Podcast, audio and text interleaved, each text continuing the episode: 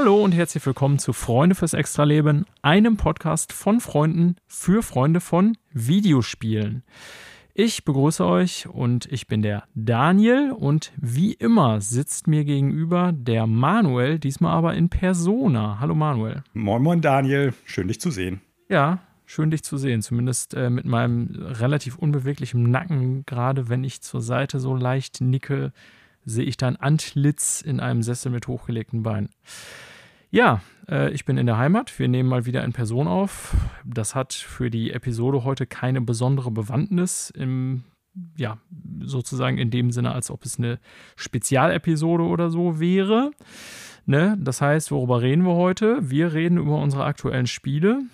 Das wird sehr, sehr leicht zu erraten sein. Ja, genau. Äh, das Spiel, das niemals endet, plus noch ein bisschen Destiny 2 bei mir. Es tut uns leid, liebe Hörer, aber ich glaube, wir können das, ja, ich sage mal, heute auch relativ knapp halten. Wir hatten ja schon angesprochen, wir werden noch so eine kleine Special-Episode zu Elden Ring machen, die dann auch ein bisschen spoileriger ist. Ähm, ja, aber wir spielen es nun mal im Moment beide. Das ist halt der Stand der Dinge. Außerdem, bei den Nachrichten gab es diese Woche relativ viel zu berichten, weil Sony ziemlich kurzfristig eine State of Play gezeigt hat mit Spieleschwerpunkt japanische Spiele. Ähm, es gibt natürlich noch Neuigkeiten aus der Branche in anderen Richtungen, unter anderem leider wieder im Kontext der Ukraine-Krise. Da ist noch einiges gefolgt auf das, was wir letzte Woche schon angesprochen haben, mit ja, Boykott von verschiedenen Publishern und Herstellern und so weiter. Da gibt es heute auch, auch noch einige Updates zu, inklusive äh, eines verschobenen Spiels, mindestens eines. Und äh, wir werden noch über, ja, ich sag mal generell so ein paar neue Release-Termine sprechen. Haben aber Manuel auch noch wieder einige Punkte, die wir vorweg ansprechen wollen. Hm. Ja? Und äh, also was jetzt, ich sag mal, nicht wirklich Nachrichten ist, aber ich noch unter anderem mal ansprechen wollen würde hier, ähm, ist der Release von Babylons Fall. Ich nehme das jetzt mal als erstes. Ja, ähm, mhm. also ich kann schon mal vorwegnehmen, wir werden Babylon's Fall hier in dieser Sendung nicht in dem Sinne besprechen, als dass wir es beide spielen. Prinzipiell sind wir beide ja, du noch mehr als ich, durchaus Platinum interessiert, würde ich sagen. Und wir haben ja. auch öfter über Platinum Games schon gesprochen, dass sie ja durchaus einige Hits dabei hatten. Ähm, ja, hatten aber auch schon bei dem Spiel im Vorhinein gesagt, naja, ähm, hm ja, die gezeigten Trailer wirkten eher so mittelmäßig und äh, auch das gezeigte Gameplay, das war alles nicht so, dass wir irgendwie dachten, erwartet uns der Surprise Hit. Aber ne, bei Platinum weiß man ja nie, das schwankt ja so zwischen total Grütze und wirklich Hits. Äh, und ja, wenn man die leise Hoffnung hatte, dass es letzteres ist, sprich ein wirklicher Hit, müssen wir, glaube ich, auch ohne es gespielt zu haben, manuell selber, ja, konstatieren, dass das wohl zumindest für den Platinum Games als auch für den Publisher Square Enix kein besonders großer Hit sein wird. Nein, nein, nein. Denn erstens sind die Wertungen äh, ja nicht mal mittelmäßig, sie sind schlecht, ähm, wenn man so auf Metacritic und OpenCritic guckt. Und äh, ich habe mal so geguckt, äh, auch so was die, die äh, Twitch-Zahlen angeht und die Steam-User-Zahlen und so, war das Spiel ja, ich will nicht sagen erbärmlich, aber eigentlich schon. Ja. Puh, also wie gesagt, ich wollte es zumindest mal ansprechen. Es ist irgendwie eine komische Art von Besprechung, weil, wie gesagt, wir werden das Spiel nicht spielen, glaube ich, beide. Wir haben zurzeit sehr viel Besseres zu tun. Buchstäblich, ja. Genau. Ich wünsche denen äh, in dem Fall auch nichts Schlechtes. Also Platinum Games ist ja eigentlich ein Studio, was wir beide wohl mögen. Aber also, warum ich darauf zu sprechen kommen wollte, wir haben ja schon öfter spekuliert, wie es bei denen weitergeht, mhm. wenn die ja, noch ein paar Tiefschläge haben. Und ich bin mir nach diesem Release unsicherer denn je, äh, ob und wie wir Platinum in der Zukunft noch erleben werden. Ja. Also, ich glaube, die stehen kurz davor, irgendwie äh, noch deutlicher zu sagen: Hallo, hier sind wir, wir sind erwerblich. Ja, wir hatten das ja eh schon mal angesprochen, dass die erstaunlich offensiv gesagt haben, sie wären für Verkaufsgespräche offen. Ja, genau. Und auch wenn das äh, nun kein Self-Published-Game war, sondern das Ganze über Square Enix läuft und mit Sicherheit da vertraglich irgendwie vorher auch, ja, ich sag mal, die finanzielle Situation so abgedeckt war, dass Platinum Games da jetzt irgendwie nicht äh, alles auf eigene Kappe entwickelt hat. Mhm. Aber uh, erstens haben die damit, glaube ich, durchaus nochmal so eine Beziehung zu einem großen Publisher schlechter gestaltet als vorher, so würde ich es mal behaupten. Mhm. Ähm, und ja, sie werden dadurch ja auch nicht für andere Publisher attraktiver. Ne? Also, ach, das ist so ein Ding, da frage ich mich echt, ey, warum macht ihr sowas überhaupt? Ne? Denn, also, ich weiß nicht, ob du dir irgendwas dazu reingezogen hast. Ich habe mir zum Ja, Beispiel das, das, Mhm. das Video-Review von IGN reingezogen. Ähm, Was überraschend lang ist. Tatsächlich, ne? Deswegen hatte ich auch irgendwie geguckt und dachte, ja, das ist ja, ne, es ist jetzt nicht so, als ob der irgendwie in drei Minuten Verriss macht, sondern er wirklich versucht sozusagen auf das Spiel auch einzugehen. Und äh, so was ich in Reviews so quer gelesen habe, ist es ja noch nicht mal so, als wäre das Spiel komplett broken. So, ne? Nee. Ähm, man könnte es im besten Fall halt in uninspiriert nennen. So, Ja. das ist, was die Reviews sagen. Und worauf ja auch alle eingehen, ist, dass die Technik wirklich wahnsinnig schlecht ist. Und also ich muss wirklich überlegen, wann ich das letzte Mal ein so mieses Spiel, also im Sinne von grafisch, technisch, von einem großen Publisher gesehen habe. Also das, also Hm. keine Ahnung, ich, man verklärt das dann ja im Rückblick immer so ein bisschen, aber ich könnte mir, das, das Ding sieht aus maximal wie irgendwie PS3 oder so, würde ich behaupten, so, ne? Ja, also ein bisschen besser als PS3 würde ich schon sagen, aber jetzt auch nicht irgendwie High-End PS4 oder Xbox One oder sowas. Also eher so, so, ein- so, so, so ein Cross-Gen-Title irgendwie. Also Ja, kein, absolut. kein High-End PS3-Titel. Ich sag mal, so ein, so ein, so ein, so ein, Third-Publisher, äh, Third-Party-Developer und Publisher Launch-Titel irgendwo, ne? Also zu PS4 und Xbox One. Das, äh, das ist, glaube ich, auch weniger das, das größte Problem des Spiels, so wie ich die Reviews halt wahrgenommen habe. Und äh, was mich auch am meisten gewundert hat, ist halt die ähm, ja, eintönige Gameplay-Arena, in der man sich da buchstäblich befindet. Ja. Ähm, weil das ist eigentlich ja das Ding, wofür Platinum Games bekannt ist. Und Genau. wo man sagt, äh, das ist deren großes, wie sagt man, Inhouse-Ding. Dafür sind die halt bekannt. Ähm, Bayonetta, Vanquish, das waren alles Spiele, sage ich mal, mit denen die äh, sich ihren Namen gemacht haben, relativ früh, als die sich neu gegründet hat, nachdem Clover geschlossen wurde und die sich dann halt neu formiert haben, abseits von Capcom. Ähm, wo alle Leute gesagt haben, ey, das spielt sich so gut, das fühlt sich so gut an, das ist äh, Gameplay at its best. Mhm. Wo man aber jetzt die Frage stellen muss, okay, was ist davon irgendwie nach, ich weiß gar nicht, ja, 15 Jahren Bayonetta 2008 und Vanquish, glaube ich, 2009 oder 2010, das weiß ich gerade gar nicht. Was ist davon noch so ein bisschen übrig geblieben? Ne? Und mittlerweile häufen sich, ich glaube, das haben wir auch schon mal besprochen, so ein bisschen die durchschnittlicheren Titel bei denen im Portfolio, um Ja. das mal so zu sagen. Ne? Mhm. Also wir haben jetzt im Prinzip sowas wie Bayonetta, Bayonetta 2, Vanquish haben wir, wir haben auch das ist natürlich streitbar, sowas wie Wonderful 101 für die Wii U. Seltsamerweise, als das äh, der, der späte Port rausgekommen ist für alle möglichen Konsolen, waren die Bewertungen nicht mehr ganz so gut wie damals, als das Spiel originär rausgekommen ist. Ähm, ja, Metal Gear Rising, ähm, Nier Automata, das sind so. äh, Ich würde mal sagen, das sind so die Titel, für die die bekannt waren oder auch sind. Aber dazwischen hast du halt jetzt mittlerweile sowas wie Babylon's Fall, du hast sowas wie World of Demons, du hast sowas wie ähm, äh, Transformers, ich weiß gar nicht mehr, wie das Spiel hieß, Destruction oder so, kann ich dir jetzt gerade gar nicht mehr sagen. Ja, Oder ich- Devastation hieß es, glaube ich. Ja, irgendwie so. Ich Ähm, auch überlegen oder nachgucken. Legend of Korra, also die haben viele Titel dazwischen, die irgendwie zumindest, was die Rezension betrifft, eigentlich eher nur durchschnittlich maximal sind. Ne? Ja. Und äh, ich würde jetzt mal so sagen, das hält sich mittlerweile fast die Waage.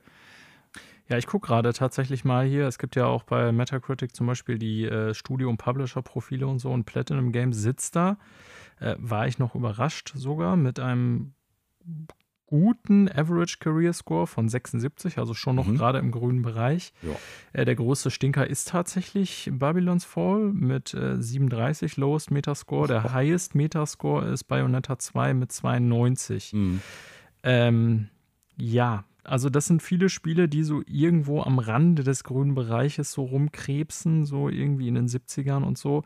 Aber wenn ich die, äh, wenn ich auf so deine zweite Aussage zurückgehe, äh, so der Trend spricht nicht unbedingt für sie, sagen wir es mal so, ne? Ja. Also es ist jetzt auch nicht so, dass die quasi seit, seit diversen Jahren schon nichts Gutes mehr gemacht haben. Ein Spiel, das wir gerade vergessen haben, was auch sehr gut war und noch ist, ist Astral Chain. Das ist ja jetzt gerade mal äh, etwas über zweieinhalb Jahre, glaube ich, alt, genau, wenn überhaupt. 2019. Und davor haben sie ja nie Automata rausgebracht, irgendwie 2017, glaube ich. Ja. Ähm, also es ist ja jetzt nicht so, dass die seit Jahrzehnten nichts mehr geliefert haben oder sowas, aber es ist irgendwie interessant, dass sie dazwischen jetzt ganz viele Spiele hatten, wo man sich dann denkt, okay, wo bleibt denn deren, ich glaube, man würde irgendwie teilweise Forte dazu sagen, also das, das, was die wirklich können, innerhalb dann dieser Produkte. Und äh, ja, es bleibt dann natürlich die Frage, ist das ein Zeichen von irgendwie Missmanagement? Fehlen da mittlerweile einige Leute, äh, ich sag mal, die so den Kern des Studios dargestellt haben? Gibt es da irgendwie das Abdriften von Talent in ja. mitarbeitenden Form? Das sind natürlich Fragen, die wir jetzt äh, so noch nicht nachhaltig irgendwie klären können. Ne? Dieses Jahr soll ja auch noch ein heiß erwarteter Titel von ihnen rauskommen, Bayonetta 3. Da bin, mhm. bin ich mal gespannt. Ja. Äh, wobei das natürlich eine Co-Produktion mit Nintendo und Sega sein wird. Ja. Nur, was mich so ein bisschen, ich sag mal, ja, was mir Sorge ist zu viel, weil ich hänge jetzt nicht so, so stark an dem Studio, dass ich denke, oh nein, die dürfen nicht gekauft werden oder so. Was, worüber ich viel nachgedacht habe, ist einfach, was da jetzt gerade floppt. Im Sinne mhm. von, das ist nicht einfach nur irgendein Spiel. Und du hast gerade schon gesagt, da gibt es natürlich auch mit dem Publisher äh, Square Enix durchaus Verträge. So, wie ist das mit der Refinanzierung? Wie ist das mit der Entlohnung, mit dem Gewinn, mit der Gewinnaufteilung und natürlich auch mit den Kosten der Produktion geregelt? Das ist aber ein Games as Service Game. Ein Multiplayer true. Games as Service Game. Ne? Ja. Und äh, wenn die Nutzerzahlen aktuell schon sehr, sehr durchwachsen sind, dann bleibt halt die Frage. Das ist schön beschönigt. Ja, ja, dann bleibt halt die Frage, auf wie viel Umsatz und Gewinn wurde da halt, ich sag mal, mittel- bis langfristig gebaut. Also wenn das Spiel so und so lange läuft. Vielleicht ja. mit irgendwelchen DLC-Kampagnen, mit äh, Microtransactions und, und, und, und, und. Und das ist eher so der Punkt, wo ich dann denke, boah, da könnte man sich echt übel verkalkuliert haben. Zumal die ja auch jetzt in den letzten Wochen nochmal gesagt haben, eigentlich wollen wir gerne mehr von so einem Games as Service Kram machen. Und da schielen wir so ein bisschen hin mit Platinum Games. Ich habe es damals schon gesagt, Schuster bleibt bei deinen Leisten. Das Interessante ist, die Leisten, die sie jetzt da in den Schuhe verbaut haben, in den Games as Service Schuhen, im Prinzip dieses Hack and Slash äh, Stylish Character Action Kampfsystem ist ja auch eher nur dröge. Ja. Also es ist echt äh, bedenklich, was aus diesem Studio wird. Und mich würde da echt sehr, sehr, sehr stark interessieren, was da hinter verschlossenen Türen abgelaufen ist, was dazu geführt hat, dass sie gesagt haben, das Spiel kommt so und so raus, äh, wir wollen das so und so machen. Das ist äh, sehr, sehr spannend alles irgendwie. Also ich hoffe, dass die Zahlen ja richtig sind, dass ich jetzt keinen Shit erzähle, aber ich gucke nochmal gerade hier in einem der Artikel nach, die geschrieben wurden. Ich glaube, mhm. es kamen mehr Artikel zum desaströsen Launch dieses Games, als es zum Game vorher überhaupt an Artikeln gab. 650 gleichzeitige Spieler, Spielerinnen auf Steam zum Launch. Oh. Uiuiui, ui, das ist. Ach, ja. Also, weit entfernt von irgendeiner kritischen Masse, als was sich ja, das Spiel dann da weitertragen das ist dann könnte. echt bei so einem Online-Game ist das also schon eine Zahl, wenn man damit startet. Ja, es gibt diese Comeback-Stories, aber immer seltener und immer schwerer, weil es halt so viele Spiele gibt. Eigentlich weißt du da, glaube ich, bei so einem Online-Game an Tag 1 schon, dass du das Ding irgendwie komplett scrappen kannst. Und ja. Äh, ja. Nun ja, also, ne, es ist jetzt irgendwie gar nicht so die, äh, das Ergötzen an äh, dem Unfall oder so. Wir wünschen ja eigentlich Platinum Games das Beste, aber ich glaube, da wurden verschiedene schlechte Entscheidungen getroffen. Mm, ja, ich hoffe, dass sie wieder auf die Beine kommen und im Prinzip ja. mit Bayonetta 3 was abliefern, was denen finanziell hilft. Auch nochmal so ein bisschen den Nimbus des durchschnittlichen Entwicklers irgendwie wieder nimmt, der sich jetzt so langsam aufzubauen scheint. Gleichzeitig muss man auch sagen, Bayonetta 3 kommt in einer Welt raus, wo es halt diverse Spiele gibt, die actiontechnisch ebenbürtig sind. Also ja. im Sinne von Spektakel. Mhm. Ähm, da wird man, glaube ich, nicht einfach nur mehr ein Bayonetta 2 Teil 2 machen können. Ja. Ähm, der letzte gezeigte oder erste richtige gezeigte Gameplay-Trailer, den wir letztes Jahr gesehen haben, ist ja auch nicht komplett unbescholten und ohne Kritik davon gekommen. Ja, technisch war es wohl gar nicht so gut. Technisch, gut, da kann man natürlich jetzt noch drüber streiten, wo hält die Switch auch irgendwie was zurück. Aber, und da sind wir ja bei dem Punkt, den du eben schon genannt hast, Babylon's Fall läuft jetzt auf stärkeren Maschinen und sieht auch da nicht besonders gut aus. Ja. Und auch gameplay-technisch muss ich sagen, ähm, man kann sich jetzt darüber streiten, wie viele Character-Action-Games es tatsächlich heutzutage noch gibt. Aber wir haben unter anderem vor ein paar Jahren noch Devil May Cry 5 gekriegt, was echt ein unglaublich gutes Spiel war, technisch sehr beeindruckend gewesen mhm. ist und äh, wirklich vom Gameplay her absolut top-notch ist. Ich weiß, dass einige Leute da gerne drüber debattieren. Ist jetzt Bayonetta 2 das bessere Character-Action-Game oder hat äh, Devil May Cry 5 das mittlerweile bei weitem überrundet? Und auch Devil May Cry 5 ist natürlich ein Spiel, wie zum Beispiel, meine ich, äh, hieß der Charakter, ich weiß gar nicht mehr genau. Ach, wie? Blödsinn. ah, ich denke jetzt gerade an Cyberpunk. Ähm, die heißt da, meine ich. Aber sehr wahrscheinlich ist auch das nicht richtig. Bitte lasst es mich wissen, liebe Zuhörende, wo ich da jetzt gerade falsch bin. Also auch Devil May Cry 5, darauf will ich eigentlich hinaus, hat ja einige Kritikpunkte einfahren müssen, weil ähm, es teilweise Aspekte gab, wo dann halt ein anderer Charakter gespielt worden ist oder dass man immer wieder wechseln musste und so. Äh, ich glaube aber schon, dass zumindest Gameplay und spektakeltechnisch das äh, durchaus was ist, woran sich auch ein Bayonetta 3 selbst auf schwächerer Hardware dran messen muss. Mhm. Ja. Ja, äh wir werden es im Laufe des Jahres erfahren. Kommen wir mal zu noch ein paar, ich sag mal. Äh, Hoffentlich. Ja, das, das stimmt. Noch haben wir kein, ja, nee, kein konkretes Release-Datum. Ja, wir ne? gehen mal davon aus. Äh, wir hoffen, dass es in den ständigen Schwankungen zwischen ähm, sehr gut und gut bis Katastrophe für Platinum Games dieses Mal dann wieder sehr gut oder gut wird. Äh, Babylon's Fall muss man wohl leider eher unter Katastrophe verbuchen. Ja, damit soll es das auch gewesen sein zu dem Spiel. Äh, ich wollte es zumindest hier mal erwähnen, äh, da wir ja auch im Vorhinein drüber gesprochen hatten und mhm. es ja auch eigentlich gar nicht so ein kleiner Release ist. Ne? Nun ja, ähm, zu ein paar erfreulichen Ankündigungen, die, ich sag mal, wir hier kurz abhaken können, glaube ich. Du hattest ja auch noch das eine oder andere, aber ich nehme mal vorweg, eben, wo wir gerade bei Square Enix sind. Ähm, unter der Woche gab es eine Meldung von Square Enix, dass die ein äh, YouTube Music Channel eröffnet haben mit sehr umfangreicher mhm. ähm, Soundtrack-Bibliothek ihrer Games. Ne? Also äh, wer schon immer mal irgendwie Bock hatte, sich irgendwie die diversen, keine Ahnung, Final Fantasy und so weiter Soundtracks wieder mal reinzuziehen. Also es ist nicht jedes Square Enix-Spiel dabei, aber es ist schon sehr umfangreich. Ich kann euch jetzt nicht mehr die genaue Anzahl von allem nennen. Ähm, der mag vielleicht einfach mal wieder so als Hinweis an euch, ihr zu Hause, die ihr zuhört, ähm, ja, den Channel aufrufen und äh, so nebenbei ein bisschen irgendwie die Mucke durchlaufen lassen, die man aus seinen besten JRPG-Zeiten kennt. Äh, ja, solche Angebote finde ich ja immer ganz nett. Ne? Also es ist Final Fantasy, Nier dabei, alles Mögliche und äh, ja. Weißt du, ob da Dragon Quest dabei ist? Uh, ba, ba, ba. Uh. Also die gehen ja relativ weit zurück bis Chrono Trigger, aber ich müsste es tatsächlich jetzt nochmal live direkt nachschauen. Ist jetzt nicht so wichtig. Ich denke nur gerade daran, ich weiß, dass die Dragon Quest-Serie in den letzten Jahren immer mal wieder Probleme bezüglich irgendwelcher Lizenzrechte bei der Musik hatte, sodass dann halt der West-Release ganz oft nicht den orchestralen Soundtrack gekriegt hat, den es in Japan gegeben hat, sondern halt so Sample- und MIDI-basierte mhm. Versionen von den Songs.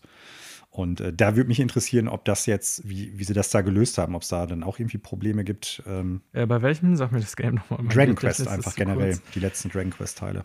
Äh, ich finde es tatsächlich nicht. Ist interessant. Ich gucke mal gerade hier die Playlist ah. durch. Ist natürlich jetzt eine Schnellsuche. Ne? Ich finde relativ viel zu Final Fantasy. Äh, da haben die 1, 3, 2, 3 und so weiter, finde ich hier direkt. Gibt es mehrere Playlists. Mhm. Äh, Saga Series, Mana Series, Chrono Series, Nier Series, äh, Square Enix Music einfach zusammengefasst. Kommt sowas wie Octopath Traveler und Äh, Bravely Default. Äh, nee, tatsächlich finde ich Dragon Quest hier nicht. Interessant. Hätte ich mich jetzt ja.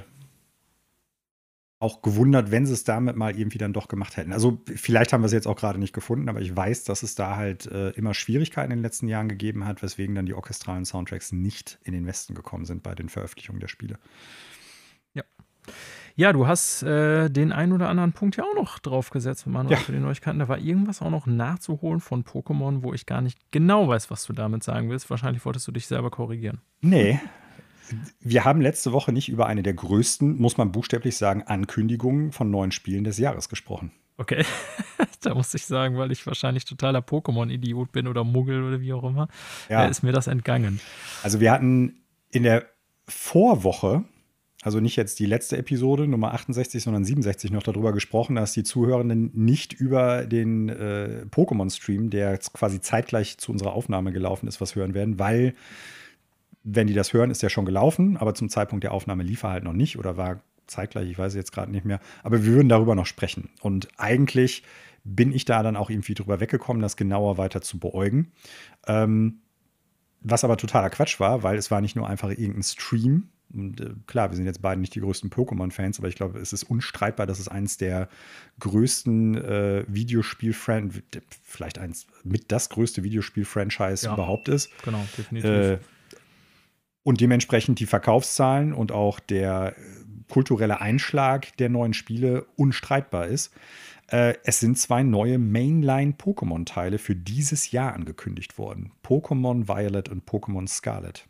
Ah, siehst du mal, ist irgendwie völlig an mir vorbeigegangen. Ja, klar, weil wir nicht irgendwie wirklich ja. Pokémon-Fans sind. Genau. Aber ich sag jetzt mal so, wir, wir werden nachher noch über das State of Play sprechen.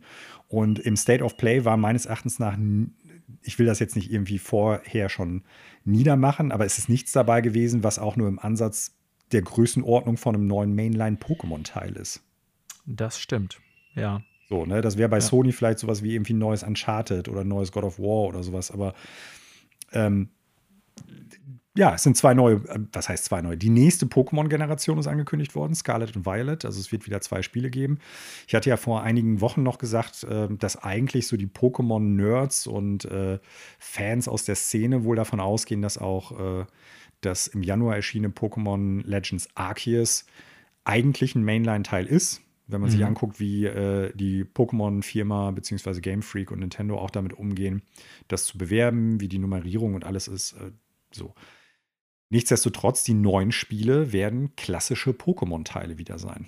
Ah, interessant. Und ich finde es irre, dass innerhalb von einem Jahr also wirklich zwei große Spiele rauskommen. Die hauen ja immer mal zwischendurch kleine. Raus, diese, ja, ja, aber die, die sind ja auch große Sachen. Ja. Aber im Prinzip tauchen die meistens in einem Jahr auf, wo dann halt kein Mainline-Teil kommt. Ja. Aber so Spin-offs und kleinere Spiele und so, die werfen die ja alle paar Monate, sage ich jetzt mal gefühlt raus die großen Spiele, sowas wie die Mainline-Teile oder halt jetzt Arceus, das ist ja ungewöhnlich, dass die in so kurzer Zeit sowas raushauen. Okay.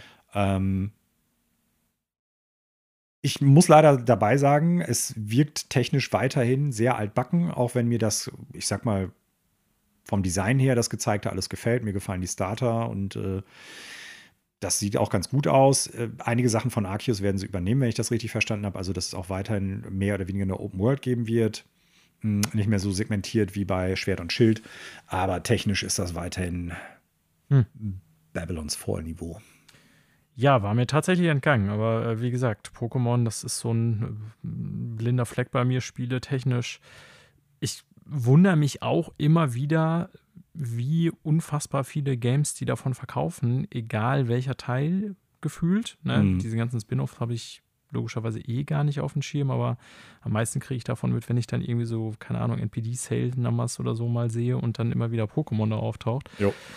Oder bei, ja, Nintendo irgendwie bei Reports. Ähm, ich glaube, das ist echt mittlerweile, habe ich so das Gefühl, so ein bisschen was wie Call of Duty, wo ich mich auch jedes Jahr frage, Alter, wie können die davon irgendwie ne, immer zu den best drei verkauften Spielen des Jahres gehören? Ich glaube, das ist so eine eigene Kundschaft schon, so ein eigener Stamm von Spielern, der mhm. vielleicht auch irgendwie, weiß ich nicht, überhaupt so ein eigenes Subsegment nochmal in der Welt der Videospiele darstellt, sozusagen. Ja. Ähm, ne? Und ich glaube, äh, ja, da gebe ich dir recht, dass auch, Also was ich so gesehen habe bisher von Arceus, die Verkaufszahlen schon wieder mal wahnsinnig hoch sind. Ja. Ne? Und das wird wahrscheinlich auch beim nächsten so sein. Also machen wir uns nichts vor. Spiele wie Pokémon, wie Call of Duty, Minecraft oder ähnliche große Marken, die übersteigen halt das Marktsegment, in dem wir beide und viele unserer vermutlich Zuhörenden auch hauptsächlich aufhalten. Ich sag mal, das, was früher als Core Gamer bezeichnet worden ist, obwohl ich diesen Begriff überhaupt nicht mag. Also Leute, die wirklich interessiert an Videospielen sind, die äh, viel mit dem Medium auch machen und ähm, teilweise auch kleinere Spiele spielen, die halt wirklich Fans des Mediums als Freizeitbetreib, äh, Freizeitvertrieb, Vertreib, meine Güte, heute habe ich aber auch Sprachgammel, äh, Freizeitbeschäftigung sind. Ja. So, und äh, ich glaube, die genannten Marken und einige andere die sind halt so groß, dass die halt auch diesen Kreis, diesen also wirklich kleineren Kreis überschreiten und äh, ganz viele Menschen außerhalb dieses Kreises ansprechen. Und deshalb sind die Verkaufszahlen ja. auch immer so groß und die werden dann irgendwann fast schon too big to fail, würde man sagen. Also da mhm. trägt sich das aus der Basismasse der Menschen, die daran interessiert sind und das automatisch immer kaufen, wenn es rauskommt, äh, ganz gut. Selbst wenn halt die Videospielergemeinschaft der, der, der Hardcore-Fans das jetzt nicht unbedingt jedes Mal irgendwie mit abfeiern oder so. Ja.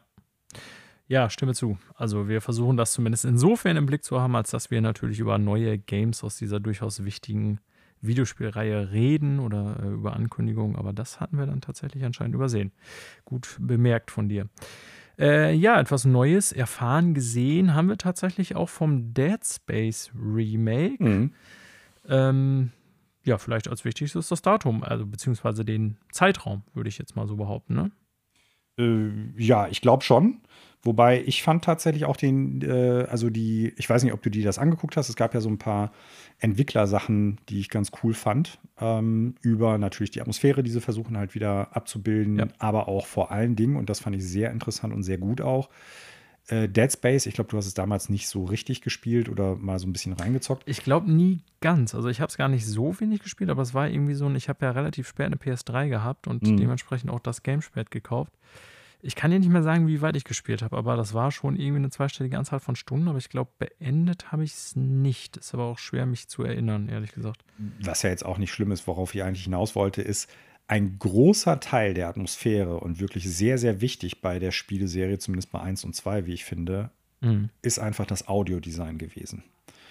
Und äh, dazu haben sie auch ein, zwei Videos nochmal rausgehauen. Das fand ich auch sehr cool. Also, das sieht für mich nach einem wirklich gut gemachten Remake, Schrägstrich Reboot aus. Also, ich habe richtig, richtig Bock drauf. Ja.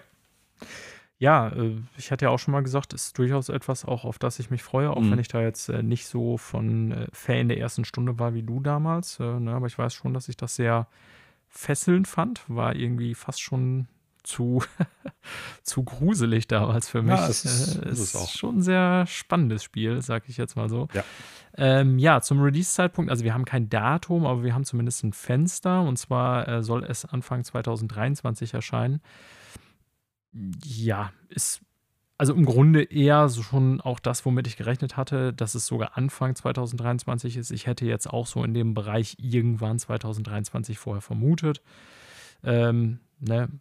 Optimisten, also wir sind ja bisher von 2022 sogar ausgegangen, aber ich dachte so aus persönlicher Sicht, als ich das gesehen habe, dass sie sagten, naja, es soll jetzt Anfang 2023 sein, klang es für mich erstmal logisch. Also früher hätte ich zumindest damit nicht gerechnet. Nö, ich glaube, also ich auch nicht. Ich weiß nicht, ob ich das schon mal überhaupt irgendwie drüber nachgedacht habe oder so.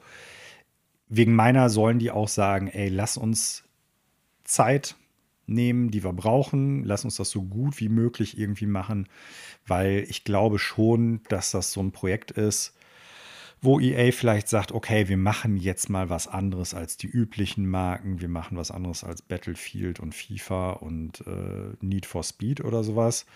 Und äh, vielleicht kommt ja was bei rum, aber wir machen erstmal ein Reboot, weil da brauchen wir dann nicht ganz so viel reinstecken wie ein komplett neu entwickeltes Spiel und wir testen erstmal so ein bisschen, wie warm das Badewasser ist, bevor wir da in die Wanne reinspringen. Ja. Und ich hoffe deshalb, dass es ein wirklich sehr, sehr gutes Spiel auch wird, auf allen Ebenen und äh, dass es dann auch dementsprechend erfolgreich sein wird. Ich glaube schon, dass der Markt mittlerweile etwas reifer dafür geworden ist, wie das Survival-Horror-Spiele, auch mit großem Budget, aufnehmen zu können. Ja. Weil, falls du dich erinnerst, Dead Space wurde ja damals gesagt und auch 2 und 3, dass die eigentlich unter den Erwartungen der Verkaufszahlen geblieben sind. Mhm. Ähm, wo ich damals dann auch dachte, okay, also wie groß soll denn der Markt von Survival Horror Games eigentlich sein, dass ihr meint, ihr müsst von Dead Space 3 6 Millionen Einheiten absetzen? Ja, was wahrscheinlich auch der Grund war, warum sie dann drei einen etwas actionlastigeren Ansatz gewählt haben, um es so ein Ja. bisschen massenfähiger zu machen, sage ich mal, und Koop-Elementen, dies, das. Aber ja, ich meine, Resident Evil zeigt ja durchaus, dass die Verkaufszahlen hoch sein können in dem Segment, aber Mhm. man darf natürlich nicht vergessen, da gebe ich dir recht, das ist schon eher der Ausreißer nach oben. Ne? Also Ja. generell ist das jetzt kein äh, Spielesegment, wo man irgendwie äh, auf jeden Fall immer plus 10 Millionen Spiele verkauft. Nein. Ich hoffe nur, dass sie diesmal wirklich realistische Erwartungen haben und sagen, äh, das machen wir nicht nur, um jetzt irgendwie so und so viele Millionen Einheiten abzusetzen, sondern da steckt halt auch die Idee und die Vision irgendwie hinter und einfach die Erweiterung des Portfolios von uns als Anbieter auch irgendwo. Ne? Dann äh, budgetieren wir das ganze Ding auch so, dass wir da nicht mit 6 Millionen Einheiten plus irgendwie äh, rechnen, sondern wir gehen realistisch von so und so viele Einheiten aus. Ich weiß jetzt nicht, wie die Zahlen von den Leuten da wären. Ich freue mich auf das Spiel. Ich hoffe, dass es gut wird und ich fand das, was man jetzt gesehen hat, auf jeden Fall gut. Und was ganz interessant war, ich weiß nicht, du hast die Videos nicht geguckt, sagtest du, ne? Äh, nee, habe ich nicht. Äh, guck dir das mal an, weil im ersten Moment denkt man so, ja, okay, das ist jetzt so quasi das, was grafisch los ist, so sah das Originalspiel aus. Und äh, kein Spoiler oder sowas, ich greife da jetzt mal einfach vor. Nein, sah es natürlich nicht, nicht im Ansatz. Aber Mhm. es sieht im Prinzip so aus, wie man es in Erinnerung hat, weil die Atmosphäre so stark ist. Und wenn man dann genau darauf achtet, was da technisch los ist, muss man sagen, also es sieht wirklich gut aus. Ah, okay. Das ist Ja, es echt ist- verrückt. Ne, es sah ja auch damals schon äh, für die Generation sehr Definitiv. gut aus. Definitiv. Muss man sagen. Und es ist halt so auch wieder, selbst wenn man jetzt irgendwie sagt, das ist, ein, also Dead Space 1 ist jetzt 14 Jahre alt, äh, ein Spiel, was in die Jahre gekommen ist, ein gutes grafisches Design gepaart mit einigermaßen oder eigentlich guten technischen Design und äh, der Technik an, an und für sich, der Grafiktechnik, Technik, äh, altert halt einfach besser. Ja. Und äh, kann viel tragen, selbst wenn das Spiel schon so alt ist. Und äh, das ist bei Dead Space auf jeden Fall der Fall. Also, Ja. ja. Ich freue mich drauf. Dito. Okay, Manuel, das sind so, ich sag mal, ja, gleich eine ganze Handvoll Vorab-Ankündigungen, die Mhm. jetzt nicht unbedingt, ich sag mal, Nachrichten sind in dem Sinne, aber kommen wir doch mal äh, zum Kern des Pudels, äh, des Schlachtrosses, wie auch immer. Und äh, daher stelle ich dir die alles entscheidende Frage, wie immer: Was wird denn hier gespielt? Und die Antwort haben wir eigentlich im Intro schon gegeben. Ja, ich glaube, die Zuhörenden können sich es auch vorstellen. Bei mir ist es auf jeden Fall Elden Ring. Immer noch weiterhin, das Spiel lässt mich nicht los. Äh, in diesem Zusammenhang auch äh, Grüße an äh, den Pixeltyp Marco vom Spielbar-Podcast, der über Twitter auch schon gesagt hatte, ähm, man müsste mal zusammen ein gewisses Spiel spielen, auf das wir nachher noch näher eingehen werden. Und ich hatte ihm dann zurückgeantwortet, ja, auf jeden Fall, aber ich komme gerade überhaupt nicht so vom Spiel los. Ich weiß nicht, hast du weitergespielt oder bist du voll im Destiny-Fieber? Also diese Woche habe ich tatsächlich nur einmal kurz Elden Ring gespielt. Ich Mhm. konnte also kaum Spielzeit draufpacken seit letzter Woche, habe dementsprechend auch da gar nichts Neues zu berichten. Ähm, ja, weil einfach wir irgendwie, ich bin jetzt auch schon zwei Tage nicht mehr an der Konsole und äh, also sprich, habe die Woche selber weniger gespielt und äh, habe dann auch irgendwie die anderthalb Abende, die ich gespielt habe, haben wir den Raid in Destiny beendet, sage ich gleich noch was zu. Daher habe ich zu Elden Ring sehr wenig Mhm. außer Gedanken, äh, weil in jedem Videospiel-Podcast der Welt taucht natürlich im Moment Elden Ring auf. Und äh, das vielleicht so, ja, als meine Gedanken dazu. Also mittlerweile glaube ich wirklich, ich habe ja letzte Woche schon darüber gesprochen, dass das Spiel wirklich unfassbare Ausmaße annimmt. ähm, ich Ja. ich bin mittlerweile zu dem Schluss gekommen, also ich bin weit weg davon, satt zu sein, weil im Gegensatz zu dir bin ich ja irgendwo in den 20er Stunden und Ja, du ja. bist, glaube ich, weiß ich nicht, bei wie viel bist du mittlerweile? Keine Ahnung. Ähm, ich glaube nicht, dass ich das Spiel jetzt so am Stück ja, beenden, also 100% sowieso nicht. Ich glaube, dann sitzt man wirklich ewig dran. Aber ich bin mir noch nicht mal sicher, ob ich es irgendwie jetzt von einem Stück beenden werde, so gut ich es bisher finde. Ich kann mir sehr gut vorstellen, dass ich das jetzt noch, keine Ahnung, 30 Stunden spiele und es dann erstmal zur Seite lege Mhm. und irgendwann später weitermache. Weil es Mhm, ist so mhm. unfassbar groß und das ist auch so, ne, nochmal, ich habe jetzt gar nicht so viel weitergespielt, aber ich weiß ja, wie viel Zeit ich in den Abschnitt reingesteckt habe, den ich bisher kenne. Mhm. Und ich weiß auch, wie ich als Spieler bin, ne, dass ich dann irgendwie auch so das Bedürfnis habe, da alles irgendwie mitnehmen zu wollen. Alles ist übertrieben, aber ne, viel mitnehmen zu wollen. Und ich habe echt so einen Schiss, dass ich mir irgendwie das Spiel sozusagen fast schon verleide. Und was ich so gehört habe in einigen Podcasts, boy, äh, also ich glaube, das wird ein Spiel sein, in das man locker dreistellige Stundenanzahl zocken kann. Also ich schweige nicht dazu aus, wie viele Stunden ich drin habe. Ich bin nicht im dreistelligen Bereich, so viel sage ich mal. Aber äh, da kannst du, also die, die, die dreistellige Marke äh, kannst du locker knacken. Ja. Da bin ich fest von überzeugt, weil ich bin schon viel rumgekommen in der Welt. Ich habe aber tatsächlich einige Areale noch gar nicht gesehen. Ich habe letzte Woche schon über eine Sache gesprochen, die mit der Karte zu tun hat, dass sie sich immer weiter ausklappt. Und äh, immer wenn ich dachte, okay, jetzt, jetzt hast du quasi zumindest den Rahmen der Karte abgesteckt und äh, das müsste jetzt das nördliche Ende oder das östliche Ende oder sowas sein.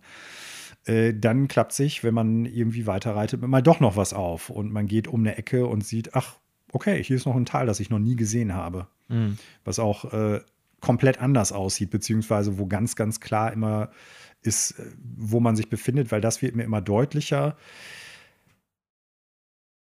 Das Spiel schafft es, dir immer was Interessantes zu bieten. Immer ein interessantes Vista, irgendwie ein, interessantes Bild. Du, du könntest fast überall ein Foto, ein Screenshot schießen und man könnte exakt sofort anhand der Landmarks und an, anhand des Designs sofort dir sagen, wenn man da ein paar Stunden reingesteckt hat, wo ist das auf der Karte?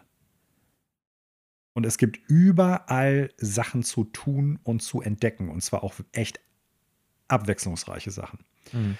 Ähm, ich habe zwei Quests verpasst, sage ich jetzt mal. Mhm. Ähm, obwohl ich jetzt in der, in der Hauptstory nicht wirklich sehr weit bin, aber ich habe die einfach verpasst. Und eine war relativ nah eigentlich am Anfang des zweiten Areals, in das ich gegangen bin. Also so Okay. groß ist das Spiel, dass eigentlich hätte ich auf diesen NPC treffen müssen. Ja, Also es ist, es ist verrückt einfach. Und äh, also ich habe so viele WTF-Momente schon jetzt in den letzten Stunden gehabt, weil man über eine Hügelkuppe kommt und äh, man sieht halt was, wo man denkt, okay, das sieht irre aus, das sieht abgefahren aus. Äh, und dann passiert irgendwie was. Mhm. Ich habe auch die Situation gehabt, wir haben ja früher schon mal drüber gesprochen, das Spiel hat ja unfassbar viele Mini-Dungeons und kleine Bosse und sowas alles. Und natürlich sind so bei diesen kleineren Bossen auch Recycelte dabei. Ja. Es ist jetzt allerdings so, dass die es tatsächlich hingekriegt haben und gesagt haben: Ja, gut, pass mal auf, auch wenn du jetzt äh, Boss XY ein zweites oder drittes Mal machst, wir schmeißen da was rein, dass du denkst: Ja, alles klar, ich gehe jetzt dahin und ich weiß ja, wie der Hase läuft. Und dann denkst du so: Was ist das jetzt? Mhm. Also, es ist selbst beim Recycling haben die sich Gedanken gemacht, ey, pass mal auf, wir geben dem jetzt nicht nur einfach äh, mehr Energie und der macht jetzt mehr Schaden und hat vielleicht einen Move neu, sondern die schaffen es tatsächlich, das ganze Ding frisch zu halten, obwohl man den schon mal erledigt hat. Ein gutes Beispiel dafür ist der Mariner, den du ja auch schon kennst. Ja, ja. Also später taucht er noch mal auf einem Feld auf, sag ich mal. Mhm. Sehr viel später. Und ich habe mir dann auch gedacht, ja, alles klar, kennst du schon. Und dann, äh, Gegen die Mhm. Luzi ab. da, dann macht er was und ich denke so, da, da, das ist aber jetzt, äh, was soll das so? Also, Fragt mich echt so, wenn man, wenn man deren alten äh, Spiele, also ich meine jetzt alle der Souls-Reihe, will ich mal so nennen, äh, wenn man da mal so die, das haben bestimmt schon irgendwelche findigen Nerds gemacht, wenn man da so die Anzahl der ähm, Bosse, Mini-Bosse und Dungeons sozusagen nehmen würde, zusammenzählen würde, auch so von der Fläche her und Mhm, das dann mhm. vergleicht mit Elden Ring, wie viele dieser Spiele tatsächlich zusammengenommen äh, das Spiel ist. das Spiel sind. Also ich könnte mir fast, also sowas im Vergleich zu Demon's Souls ist ja ein Witz dagegen. Also wirklich. Ja, Von, ja, von, von der Welt her. ja, ja von der ja. Größe her Mhm. so. Ne? Und äh, ja, Also ich glaube, da stecken einige Dark Souls-Spiele drin, wenn nicht vielleicht ja. alle. Ich weiß es nicht. Es ist, es ist wirklich verrückt. Ich habe tatsächlich bisher nur zweieinhalb von den Legacy Dungeons gesehen. Ich habe auch bisher nur zwei story-relevante Bosse gemacht. Und ich habe echt viel Spielzeit auf dem Tacho. Ähm, es ist echt verrückt. Und es bleibt, äh, es, es verfestigt sich bei mir auch immer weiter. Die Optionen machen das Spiel zugänglicher, aber gleichzeitig auch komplexer. Und äh, ich bin echt gespannt, so wenn das Spiel so ein, ein paar Monate auf dem Buckel hat und äh, der ganze Hype vielleicht auch so ein bisschen verflogen ist, weil es ja aktuell so, ich sag mal, das größte Spiel des Jahres sehr wahrscheinlich überhaupt sein dürfte. Ja, und auch eins der größten Spiele der letzten Jahre insgesamt, nicht nur von der, vom Umfang und der Fläche her, sondern auch so vom, vom Hype und so. Ob das Spiel wirklich, da haben wir ja früher schon mal kurz drüber geschnackt, viele neue Spieler angezogen hat. Nicht im Sinne von, die haben das nur gekauft, weil es jetzt halt so gehypt war, sondern äh, die haben jetzt halt auch, ich sag mal, Blut geleckt und die Vorzüge von solchen wirklich sehr abstrafenden, aber handtechnisch, äh, handwerkstechnisch gut gemachten Spielen von From Software halt irgendwie erkannt haben. Ja. Also wie viele Leute werden dann im Prinzip beim nächsten From Software Game sagen, okay, das ist auch From Software und äh, da werde ich auch reingucken, weil Elden Ring war halt wirklich gut. Oder die werden halt sagen, ja, hat mir genauso wenig gefallen wie Dark Souls oder Demon's Souls oder Bloodborne oder so. Mhm. Ne? Also das interessiert mich schon, aber das werden wir erst in ein paar Monaten oder vielleicht Jahren erkennen. Aber ja, es bleibt weiterhin ein beeindruckendes Spiel auf allen Ebenen. Ähm, es bleibt weiterhin ein, äh, ich würde sagen, mal abgesehen von so ein paar technischen Rucklern, sehr, sehr äh, gut gemachtes Spiel. Also wirklich sehr, sehr, sehr, sehr, sehr äh, umfangreich, alles, was man so an, an Mechaniken da drin hat und auch gut durchdacht. Spannende Momente.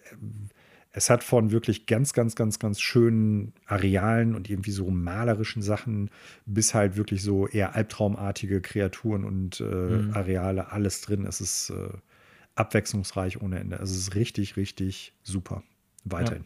Ja, ja also wie gesagt, ich glaube, dass ich äh, es nicht beenden werde, sonst reden wir hier noch drei Monate lang über das Spiel oder beziehungsweise ich werde es jetzt auf jeden Fall noch eine Zeit lang spielen äh, und dann werde ich es wahrscheinlich irgendwann zur Seite legen und wieder darauf zurückzukommen, weil es echt so gigantisch ist. Ähm, ja, zum Technischen, das bleibt so der Mangel. Ne? Auf Ganz Konsole, klar. wie gesagt, finde ich es nach wie vor nicht so dramatisch. Ich sehe die Framerate-Einbrüche. Ähm, definitiv, das ist suboptimal. Da braucht From Software auch, glaube ich, Hilfe in der Zukunft oder irgendwie mehr Expertise, wie auch immer. Auf PC ist es, glaube ich, schon ein bisschen dramatischer. Wir beide sind ja Konsolenzocker und ich habe so diverse Berichte gelesen, dass es letzte oder vorletzte Woche ein Update gab auf PC, was das Ganze sogar deutlich schlimmer gemacht hat und wo tatsächlich äh, Post-Patch das Spiel äh, so alle 30 bis 60 Minuten bei Leuten komplett äh, abgestürzt ist. Ja. ja das ist natürlich dann schon etwas, was das darf nicht sein. Ne? Und äh, ja, From Software hatte ja auch schon, ich sag mal, Stories in der Vergangenheit auf PC, dass irgendwie der äh, Multiplayer dann der, den Zugriff aufs ganze Netzwerk ermöglicht hat und so. Das sind ja. halt alles Sachen, ähm, ja. Also da ist definitiv der meiste Verbesserungsbedarf, wie gesagt, auf Ganz Konsole. Klar. Ich finde es jetzt nicht dramatisch oder unspielbar, absolut nicht. Nein, nein, nein. Das ist auch ganz klar so. Und ich habe auch wenig bis fast keine Momente gehabt, wo ich jetzt anhand von Rucklang irgendwie sagen müsste, und das ist bei anderen Spielen von From Software bisher fast immer vorgekommen. Äh, alles klar, da bin ich jetzt gestorben, weil halt wirklich die Framerate genau im falschen Moment eingebrochen ist. Ja. Ähm, Zwei Sachen noch, weil du eben sagtest, du wirst es sehr wahrscheinlich nicht durchspielen. Der aktuelle, wenn ich das richtig auf dem Schirm habe, Speedrun-Rekord für Elden Ring, also so lang ist es ja gar nicht, eine Stunde. Ja, ich habe es gelesen. Also, ja, gut. Wenn du morgen mal Zeit hast, kannst du es mal eben schnell durchspielen. Ja, ja, ja, genau. Äh, ja. Prinzipiell weiß ich, dass ich das Spiel auch beenden könnte, wenn ich es einfach jetzt, ich sag mal, durch Mainline und alles links liegen lasse. Äh, ich habe aber, also ich will das so nicht spielen. Ja. Ich will das eigentlich so spielen, wie ich es jetzt mache, nämlich dass ich sozusagen erkunden. die ganze Welt erkunden will. Und ich weiß, wenn ich da alles erkunden will, was es gibt, dann werde ich daran noch zwei Monate locker sitzen. Ja. ja. Ähm, die zweite interessante Sache, wo du das Technische gerade noch mal so ein bisschen konkreter angesprochen hattest, äh, ich glaube, das war bei den Digital Foundry-Leuten, die haben neulich irgendwann gesagt, äh, ich glaube, da ging es um eine Zuschauerfrage von denen, über die sie sich unterhalten haben Da hat jemand den Vorschlag gemacht, eigentlich müsste es bei From Software Games so sein, wenn die halt sagen, das Spiel ist fertig, dann müsste, müsste der Publisher sofort sagen, ja, alles klar, wir nehmen jetzt alles und machen sofort ein Remaster von einem anderen Studio davon.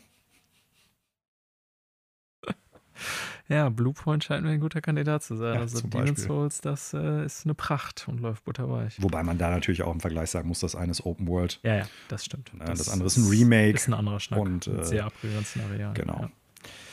Ja, äh, Kampagne von Destiny 2, sagtest du, beziehungsweise nicht Kampagne, nee, aber der Raid. Genau, Kampagne hatte ich ja mhm. schon vorher beendet, äh, bleibe auch dabei. Das ist aber auch, glaube ich, mittlerweile Usus, dass viele sagen, naja, das ist so eine der besten, die, wenn nicht sogar die beste, die Destiny hatte.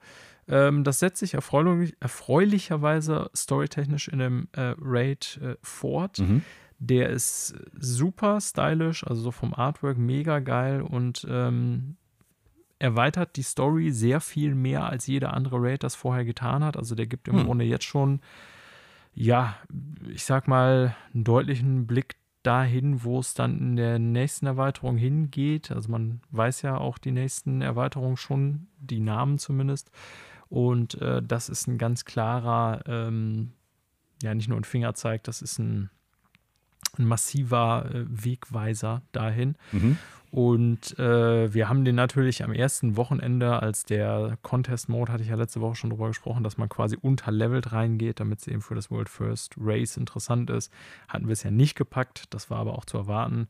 Ähm, das Interessante ist dann schon, sobald dieser Contest-Mode aufhört und man dann quasi mit Lichtlevel, ja, mit dem Lichtlevel reingehen kann, was man auch wirklich hat als Char, äh, ist der Schwierigkeitsgrad also so viel geringer. Ne? Mhm. Ähm, wir haben den dann beim ersten Versuch diesen Dienstag nach Reset echt relativ locker beendet. Ne? Also, wie gesagt, wir haben da schon Leute dabei, die das Spiel auch seit irgendwie ja, vielen Jahren spielen und sehr intensiv spielen. Mhm. Äh, daher will ich jetzt gar nicht sagen, jeder, der irgendwie da mal so easy peasy reinhops, wird das dann so beenden können. Ne? Ein Raid erfordert schon noch viel Absprache. Mhm. Und alle, die sowas gemacht haben, mal, sei es in WoW, da ist natürlich mit der Anzahl der Spieler noch was ganz anderes oder was weiß ich, was sind für welchen Online-Spielen, der weiß auch, dass das eine Übungssache ist, ne? dass man irgendwann einfach so ein bisschen checkt, so, okay, wann halte ich das Maul, ähm, wer gibt wann welche Signale und so, das ist alles Übungssache. Ne? Also wenn du ein einigermaßen eingespieltes Team bist, äh, dann kriegst du das locker hin und das sieht alles total easy peasy aus. Äh, manchmal hast du aber auch, wenn du da eben mit irgendwie fremden Leuten hantierst oder du hast irgendwie zwei Leute dabei, die das noch nie gemacht haben oder so, dann brichst du dir das stundenlang einen ab an etwas, was du sonst irgendwie eine halbe Stunde beendet hast. Mhm. Ähm, ja, also wir haben das dann, äh, als der Schwierigkeitsgrad deutlich runtergesetzt war nach Ende des Contest Mode, tatsächlich relativ gut bewältigt. Ist ein sehr cooler Raid. Ähm, ja, den werden wir jetzt die nächsten Wochen natürlich auch noch weiterspielen, um eben die Waffen zu grinden, bla bla mhm. bla. Ja, und dann wird sich zeigen, wie viel Beine diese Erweiterung wirklich hat. Ne? Weil so jetzt ist es natürlich so, dass die ganzen äh, Core-Gamer bei Destiny alle wirklich durch sind durch den Raid, äh, durch sind durch die Kampagne. Ja, jetzt kommt halt wie immer so der Moment, wo sich dann zeigen wird, wie lange hält uns das Ding jetzt noch bei der Stange sozusagen. Mhm. Ne? Mhm. Und das ist halt äh, eigentlich immer so das fast schon Interessantere bei den Erweiterungen. Und da kann ich natürlich jetzt noch nichts zu sagen. Da kann ich dir in drei Monaten höchstens sagen, ja, weiß ich nicht, vielleicht war dein Kampagne und Raid mega geil, aber danach mhm. kam nichts mehr und wir haben schon wieder schnell abgespielt und Pause gemacht. Oder vielleicht wird es auch so sein, dass wir sagen, ja, die haben uns auch wirklich jetzt äh, permanent äh, im Game gehalten. Mhm. Aber diese Woche war entsprechend dann wieder viel Spielzeit bei D2 bei mir ja, wenn ich das richtig verstehe, geht es dann ja eigentlich um die Frage, wie gut kann Bungie, ach nicht, Bungie sind es ja gar nicht mehr. Äh, doch, klar, Bungie sind es. Äh, was erzähle ich? Genau. Äh, ich greife da schon vorweg, weil wir über eine andere Nachricht nachher noch sprechen werden. Ja. Ähm, wie gut kann Bungie im Prinzip äh, die Phase zwischen zwei großen Erweiterungen überbrücken? Richtig, mhm. ja. Genau. Mit äh, kleineren Updates, Upgrades und sonst irgendwie was. Genau. Und das ist alles natürlich Spekulation, deswegen werde ich mich da nicht so äußern, kann nur sagen, dass der Raid sehr schön ist und auch storytechnisch, wie gesagt, einiges Cooles bietet. Gibt es denn da, ich sag mal, so Roadmaps? Wir haben ja in der letzten Woche über Roadmaps zu Battlefield und äh, Halo und so gesprochen. Machen die das auch? Also, dass sie sagen. Interessanterweise gar nicht mehr. Also, mhm. Bungie hatte eine Zeit lang, und zwar direkt nach dem Release von Destiny 2, ähm, da war ja auch die Kampagne sehr gut beleumundet damals, so die Story. Dann mhm. zeigte sich aber, dass durch die äh, Activisionierung das Game im Grunde für Vielspieler äh, kein Spielwert nachher mehr bot. Also das mhm. Endgame war da zu dem Zeitpunkt, glaube ich, so um Arsch wie noch nie in der Geschichte des Spiels. Okay. Und äh, das haben sie dann ja wirklich, äh, ja, ich sag mal, da haben sie deutlich dran gearbeitet über die Jahre und wurden da auch, glaube ich, im Grunde besser. Das bietet jetzt, glaube ich, nie so viel Spielzeit wie ein WoW oder auch nicht wie ein Final Fantasy XIV oder so. Da darf man sich keine Illusionen machen. Mhm. Also wer Destiny wirklich hardcore spielt, ähm, der grindet wirklich dann auch noch irgendwann nach so und so viel Stunden im Mini-Prozent-Bereich sozusagen irgendwelche Waffen hoch oder was mhm. weiß ich was. Aber ähm, whatever, zu dem Zeitpunkt nach der Destiny 2 erscheinen quasi, als sie so massiv Kritik bekommen haben, haben die ich glaube, als eine der ersten, durchaus zumindest was im Konsolenbereich angeht, mit diesen Roadmaps permanent gearbeitet und dann, damit man wirklich den Spielern sagen konnte, so, hey, hier, das kommt alles noch und ja, so, ja, weil die Spieler einfach wissen wollen, ey, kann ich das Spiel jetzt aufhören oder ne, was ist los da so? Mhm. Und äh, das haben sie aber tatsächlich mittlerweile völlig abgestellt. Also diese, diese komischen Roadmaps, die ich ja mittlerweile auch ziemlich kritisch sehe. Wie gesagt, bei Destiny habe ich das durchaus damals als sinnvoll und als neu empfunden, aber als da jedes Online, vermeintliche Online-Game mit kam, mit Anthem und irgendwie äh, Avengers und so bla bla bla und keiner von denen eine Roadmap jemals eingehalten hat, Mhm. ähm, ja, war ich dann irgendwann ganz froh, dass die das schon vor einiger Zeit eingestellt haben. Man weiß jetzt eigentlich immer, die Season geht von dann bis dann, die geht von dann bis dann Mhm. und so weiter. Das weiß man, aber Bungie ist eigentlich nicht mehr auf dem Trip, dass sie sagen, und das finde ich auch ganz gut.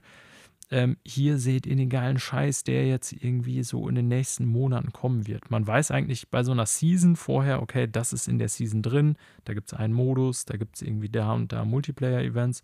So, und dann weiß man, was einen die nächsten drei Monate circa erwartet. So. Mhm. Ja. Okay.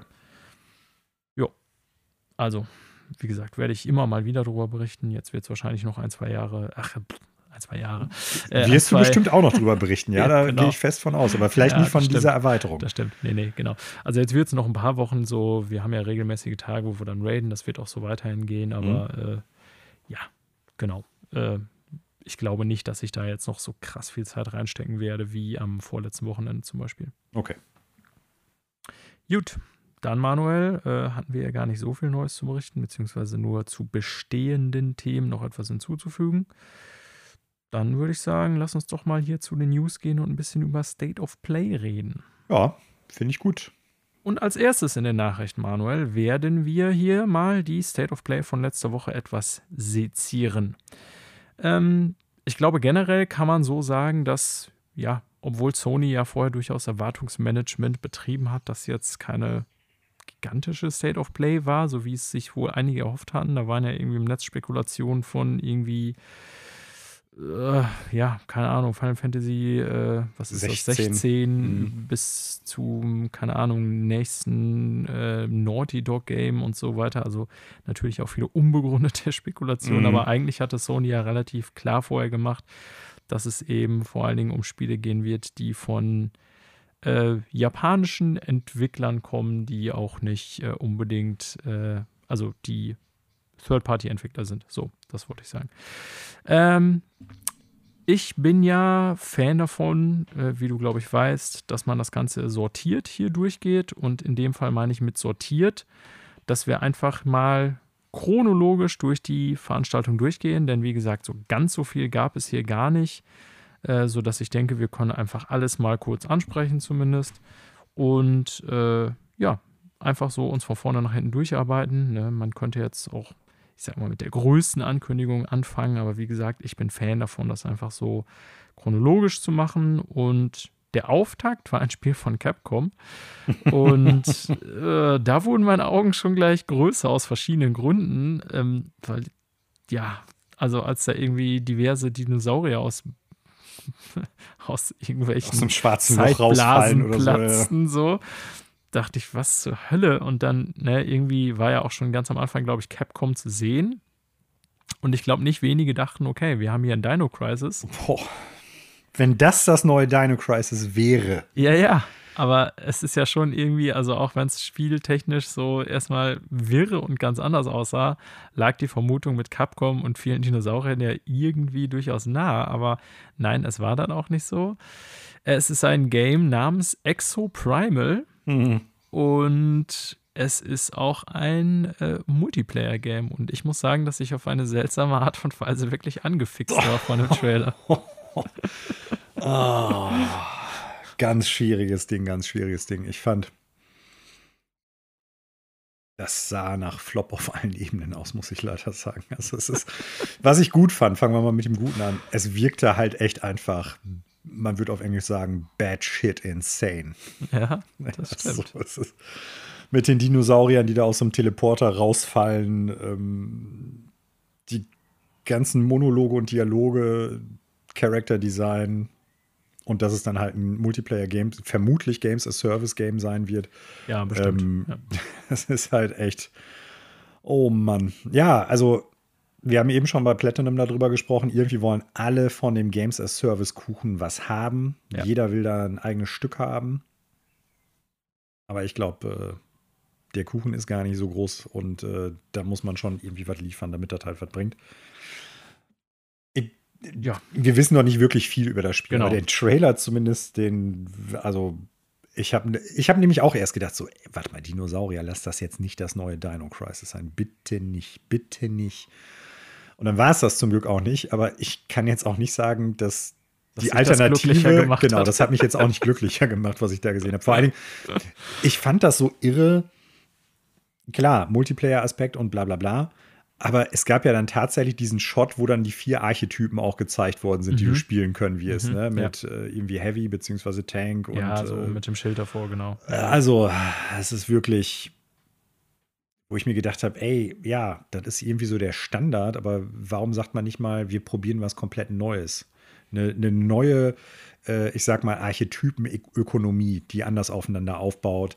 Äh, im Prinzip wird er doch, ich sag mal, das, was eigentlich schon seit Jahrzehnten, jetzt im übertragenen Sinne Standard fast schon ist, irgendwie wieder aufgekocht und mit einem anderen ja, Backdrop versehen, mit, mit irgendwie ein paar anderen Gewürzen garniert und also weiß ich nicht, mich hat es echt überhaupt nicht abgeholt. Das heißt nicht, dass es ein schlechtes Spiel wird, weil wie gesagt, vieles wissen wir noch gar nicht. Ja, also es war jetzt auch nicht so, dass ich dachte irgendwie, äh, Gott, das wird jetzt das Next Big Thing.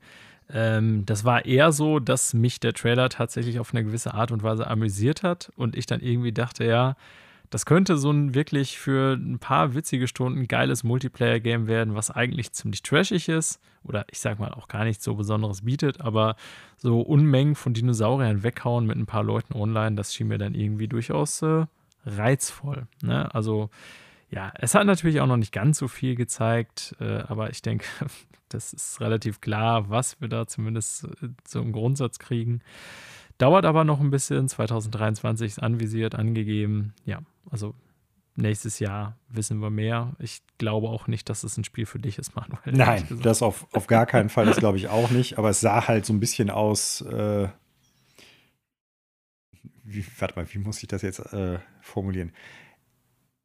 Es, der Trailer sah aus wie das, was Anthem hinterher geworden ist, bloß mit Dinosauriern. Ich hoffe nicht, dann wird es nämlich äh, scheitern. Ja, keine Sony-Veranstaltung ohne Ghostwire Tokyo. ja, das stimmt. Wieder mal ein neuer Trailer. Selbst auf deren Betriebsfest haben sie es gezeigt. ähm, ja, was jetzt gar nicht schlecht irgendwie sein soll im Sinne von, das hatten wir auch bei ähm, Deathloop, Deathloop äh, ja. dass die eigentlich schon zu viele Trailer gezeigt haben. Ähm, trotzdem kam ein sehr gutes Spiel dabei raus. Ich hoffe, das gleiche gilt auch für Ghost by Tokyo. Es ist ich hoffe es auch, nicht ja. mehr weit raus. Äh, ich Diesen denke, Monat. Genau. Mhm. Äh, in knapp einer Woche werden wir mehr wissen, zumindest was die Wertung angeht. Ob wir mhm. das jetzt direkt spielen, ist eine andere Frage. Also ich, ich plane es, aber vielleicht sagt Elden Ring nein. Ja. Das ist wahrscheinlich. Küsst die Frage, ob du dich davon loseisen kannst, ja. wenn du willst. Ähm, ja, also auch den Trailer fand ich gut eigentlich. Der war stimmungsvoll. Ne? Mhm. Ich fand ja, wie gesagt, auch das Gameplay, was wir schon auf der letzten auch State of Play, glaube ich, hatten, die ist mit den Händen, also Hände spielen eine große Rolle in dem Spiel, zumindest die Handanimation. Ja. Äh, fand ich gut. Ne? Ob, wie mhm. gesagt, ein gutes Spiel dabei rauskommt, aber es gab jetzt ein paar Trailer zu oft, aber äh, der Trailer an sich solide. Habe ich gerade Ende des Monats gesagt? Äh, 18. ist es. Ja, das ja, ist quasi das, ich glaub, in einer Woche. Man verliert so ein bisschen das wenn Zeitdatum. Wenn ihr genau. das hört, liebe Zuhörende, ja. dann ist es nicht mal mehr eine Woche, dann ist es da. Ja, so ist es. Also Elden Ring sagt nein. Genau. Ähm, Stranger of Paradise. da bin ich ja echt gespannt drauf. Nicht, weil ich jetzt total Bock auf das Spiel habe und denke, irgendwie die Trailer waren total gut, sondern im Gegenteil. Ich fand die Trailer teilweise hochnotpeinlich irgendwo. Aber ich habe da so eine, also wirklich äh, morbide Faszination mit diesem Titel entwickelt. Ich bin echt gespannt. Ich glaube nicht mal, dass es das ein schlechtes Spiel wird. Vielleicht werde ich es deshalb auch irgendwann mal zocken. Ja, also die Wahrscheinlichkeit, dass ich das zocke, ist gen null. Ähm, interessieren, was daraus wird, tut es mich halt schon, wie bei so vielen Spielen. Ja, bekommt eine neue Demo, wenn ich mhm. das richtig verstanden genau, habe. Ne? Ja, also im Prinzip könnte man es für wenig oder gar kein Geld auch mal ausprobieren. Mhm. Äh, ob ich den Aufwand betreiben werde, keine Ahnung, aber wie gesagt, generell mein Interesse an dem Spiel eher niedrig. Ein Spiel, wo ich noch so ein bisschen zwischen den Stühlen sitze, hatten wir auch schon mal hier angesprochen, auch das keine Neuankündigung, ist Forspoken. Mhm. Äh, neu ist da, vielleicht erstmal das Wichtige vorweg, dass der Release verschoben wurde und zwar auf den 11.10. diesen mhm. Jahres, also nochmal so knapp ein halbes Jahr nach hinten, nicht ganz, aber ja gut, schon äh, nochmal ein paar Monate nach hinten. Ähm, ja, mich interessiert natürlich jetzt auch deine Meinung zum gezeigten Trailer. Ich fand ihn besser als den letzten, was jetzt nicht heißen soll, dass mich das total überzeugt hat. Aber ich finde, der letzte hatte irgendwie so einen Fokus auf so ganz äh, bestenfalls mäßige, eher schon peinliche Story, äh, Arc, Character, Reveal, Sachen, irgendwie dieses Gelaber von dem Mädel, irgendwie in dem letzten Trailer. Ich habe ihn jetzt auch schon lange nicht mehr gesehen. Mhm. Aber ich habe das von der letzten, ich glaube auch State of Play war es in Erinnerung, dass ich so dachte bei dem Trailer, ja, also die, die Szenen so in der Open World sehen teilweise ganz nett aus. Sieht natürlich genauso aus wie Final Fantasy 15 so von der Technik her. Ähm, aber dieses ganze Story-Gelaber und so, was da drum zu war, das fand ich irgendwie so ein bisschen peinlich so beim ja, letzten gebe ich dir recht. Und das ist mir bei diesem Trailer zumindest nicht so negativ aufgefallen, was vielleicht auch daran gelegen haben könnte, dass sie schlicht mehr Gameplay gezeigt Gameplay haben. gezeigt ja. haben, genau, ja. Ja, fand ich auch. Also ich fand das Gezeigte okay. Ich bin da auch weiterhin, ich sag mal, vorsichtig interessiert dran im Sinne von, ich glaube, das könnte wohl durchaus ein solides Spiel werden, aber es wird sich halt zeigen, was sind an alternativen Spielen zu dem Zeitpunkt. Ja, der Zeitraum vorhanden. selber, Oktober, ist natürlich eigentlich immer gefährlich. Ne? Genau. Wobei ja. wir bisher noch nicht wirklich viel für die zweite Jahreshälfte wissen. Erstens das und ne? zweitens, äh, der ein oder andere Publisher wird seinen Kalender komplett neu geplant haben, seitdem äh, Nee, jetzt wollte ich gerade sagen, jetzt wollte ich gerade sagen, dass kein Call of Duty rauskommt, aber das stimmt ja gar nicht. Das ist ja nächstes Jahr offensichtlich mm, erst. Mm. Dieses Jahr kriegen wir eins. Äh, weil ja, es gibt ja so Wochen, äh, die meidet jeder Publisher wie der Teufel das Weihwasser und die Woche, wo Call of Duty rauskommt, wobei dafür wäre es jetzt wiederum zu früh, ist eigentlich immer so eine Woche, wo quasi keiner bei Verstand ein größeres AAA-Spiel rausbringen möchte. Ja. Ähm, ja, Anfang Oktober, so Anfang bis Mitte Oktober, zweite Oktoberwoche, das könnte ganz gut passen für das Spiel, aber ist dennoch ein Zeitraum, wo man sich klar machen muss, im Vorweihnachtsgeschäft ist die Konkurrenz natürlich tendenziell hoch. Mhm. Ähm, wir kriegen angeblich ja noch God of War dieses Jahr, beziehungsweise mittlerweile gehen alle davon aus, dass es auch wirklich dieses Jahr kommt. Hm. Ja, also wie gesagt, ich sitze da so ein bisschen zwischen den Stühlen. Ich fand, also technisch sieht es nicht schlecht aus, sah Final Fantasy 15 ja auch schon nicht. Ähm, aber ob diese Welt wirklich irgendwas bietet oder ob das nicht einfach nur so leere Fläche ist und ob mm. wirklich die Story und das Kampfsystem was hergeben, keine Ahnung. Ja, ich glaube, viel wird auch damit zusammenhängen, weil bisher haben die da sehr viel Wert in den Gameplay-Segmenten draufgelegt. Wie viel Spaß macht wirklich einfach das, Durchstreifen der Welt? Also die Bewegung ja. des Charakters in der offenen Welt wird, glaube ich, so ein bisschen ausschlaggebend dafür sein, ob das Spiel wirklich gut ist, ob das wirklich Spaß macht und so. Und natürlich das Kampfsystem auch. Ich fand, das sah alles irgendwie ganz schick aus, so mit den Animationen, die man hatte und auch so das Design von den Zaubern und so. Aber so richtig abgeholt hat es mich beim letzten Trailer jetzt nicht. Und zwar nicht mal, weil die Technik schlecht war, gar nicht, sondern irgendwie so. Ja, es, es hat für mich irgendwo nicht geklingelt. Ich kann dir nicht mal genau sagen, weswegen. Fällt mir gerade auf. Ja, also wie gesagt, so an dem letzten Trailer speziell hat mich so eher der, der Story-Character-Part mhm. gestört. Das war jetzt hier nicht mal so. aber ist für mich irgendwie immer noch so ein, so ein Muster ohne Wert. Das könnte irgendwie von Vollkatastrophe bis wirklich ein äh, ge unerwartet geiles Spiel sein. Also es wird kein The Quiet Man von Square Enix werden. Äh, da bestimme ich jetzt auf dem falschen Fuß. Das habe ich jetzt tatsächlich nicht mehr auf dem Fuß. Äh, äh auf dem Schirm. Ich glaube, das war damals eins deiner Lieblingsspiele in dem Jahr, als es rausgekommen ist. Quiet Man? Liebe Zuhörende, ich kann euch quasi schmunzeln, sehen und lachen hören. Okay.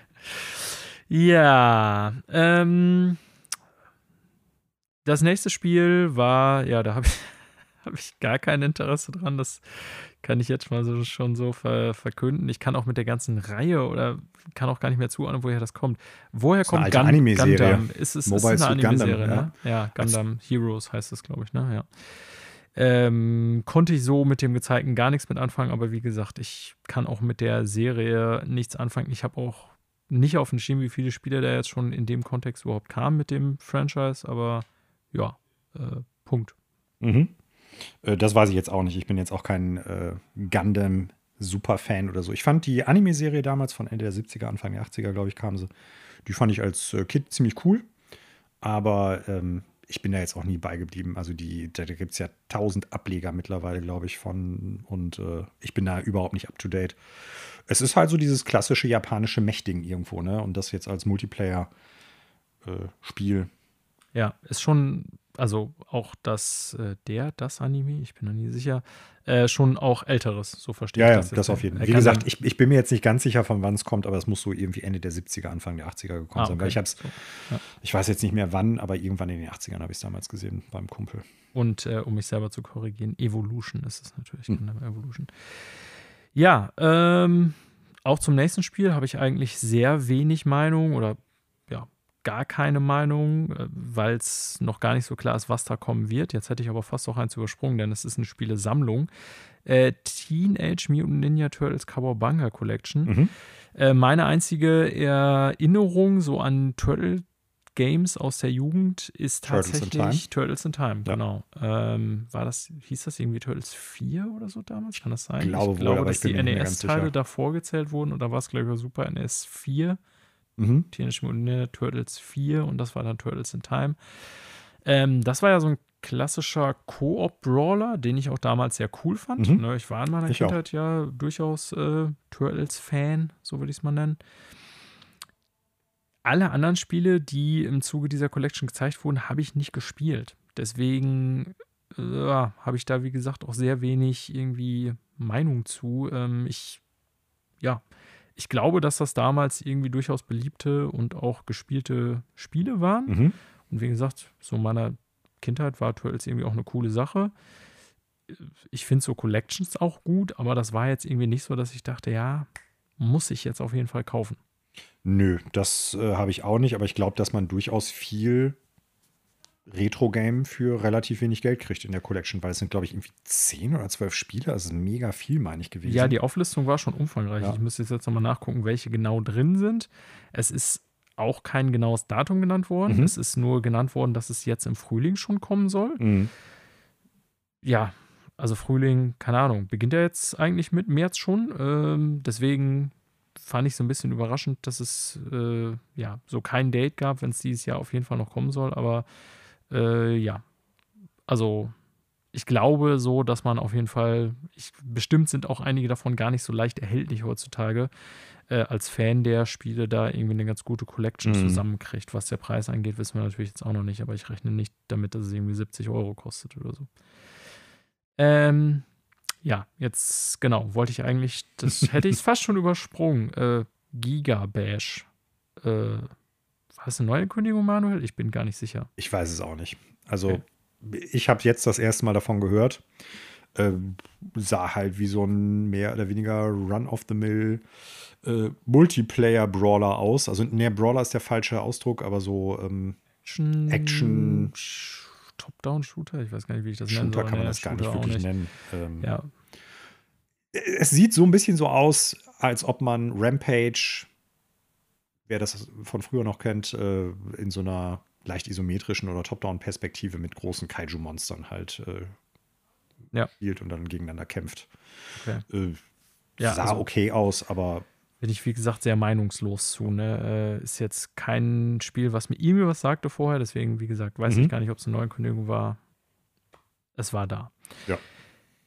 Beim nächsten Spiel bin ich mir gar nicht sicher, ob das für Kenner oder Fans irgendwie ein großes Ding ist. Ich habe so aus der Ankündigung entnommen, das war mal irgendwas, was so in alten Zeiten irgendwie eine große Sache war als Fighting Game. Das war so meine Interpretation, aber ich selber konnte damit nichts anfangen. Und Mhm. zwar äh, JoJo's Bizarre Adventure All-Star Battle Remake. Ja. Knapper und äh, prägnanter Name. Ja, äh, also ich bin ja bei Fighting Games eh nicht drin. Mhm. Ne? Ähm, ich finde jetzt nicht, dass das gezeigte irgendwie schlecht aussah. Das war so Comic, äh, Comic Style Character äh, Fighting Game, so, aber ich finde jetzt auch nicht, dass es brillant aussah. Also ich würde behaupten, es gibt schon Fighting Games heutzutage, die deutlich besser aussehen. Ja, ich weiß nicht, ist das irgendwie eine Serie, die Liebhaber total feiern oder so? Sowas geht ja oft an mir vorbei, gerade wenn es so. So. aus dem aus asiatischen Markt kommt oder so. So, ich kann dir jetzt über die, das Spiel, über das Remake an sich nichts sagen. So im Sinne von, das war erfolgreich, das war ein gutes Spiel oder die Leute feiern das ab, gerade in der Fighting Game Community oder so, das weiß ich ehrlich gesagt nicht. Ähm, für mich ist es deshalb zumindest äh, so ein Ding gewesen, wo ich dann gedacht habe, okay, also ich werde es niemals spielen oder kaufen, aber äh, fand das gezeigt irgendwie ganz gut.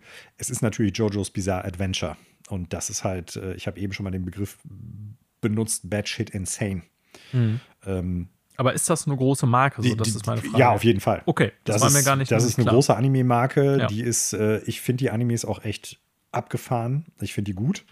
Ähm, ich bin da nicht so drin wie einige andere Leute und äh, ich kenne es auch nur, muss ich jetzt zu meiner Schande gestehen, über die Anime-Serie, nicht über die Mangas, auf die das aufbaut. Hm. Ähm, das ist echt äh, total verrückt alles.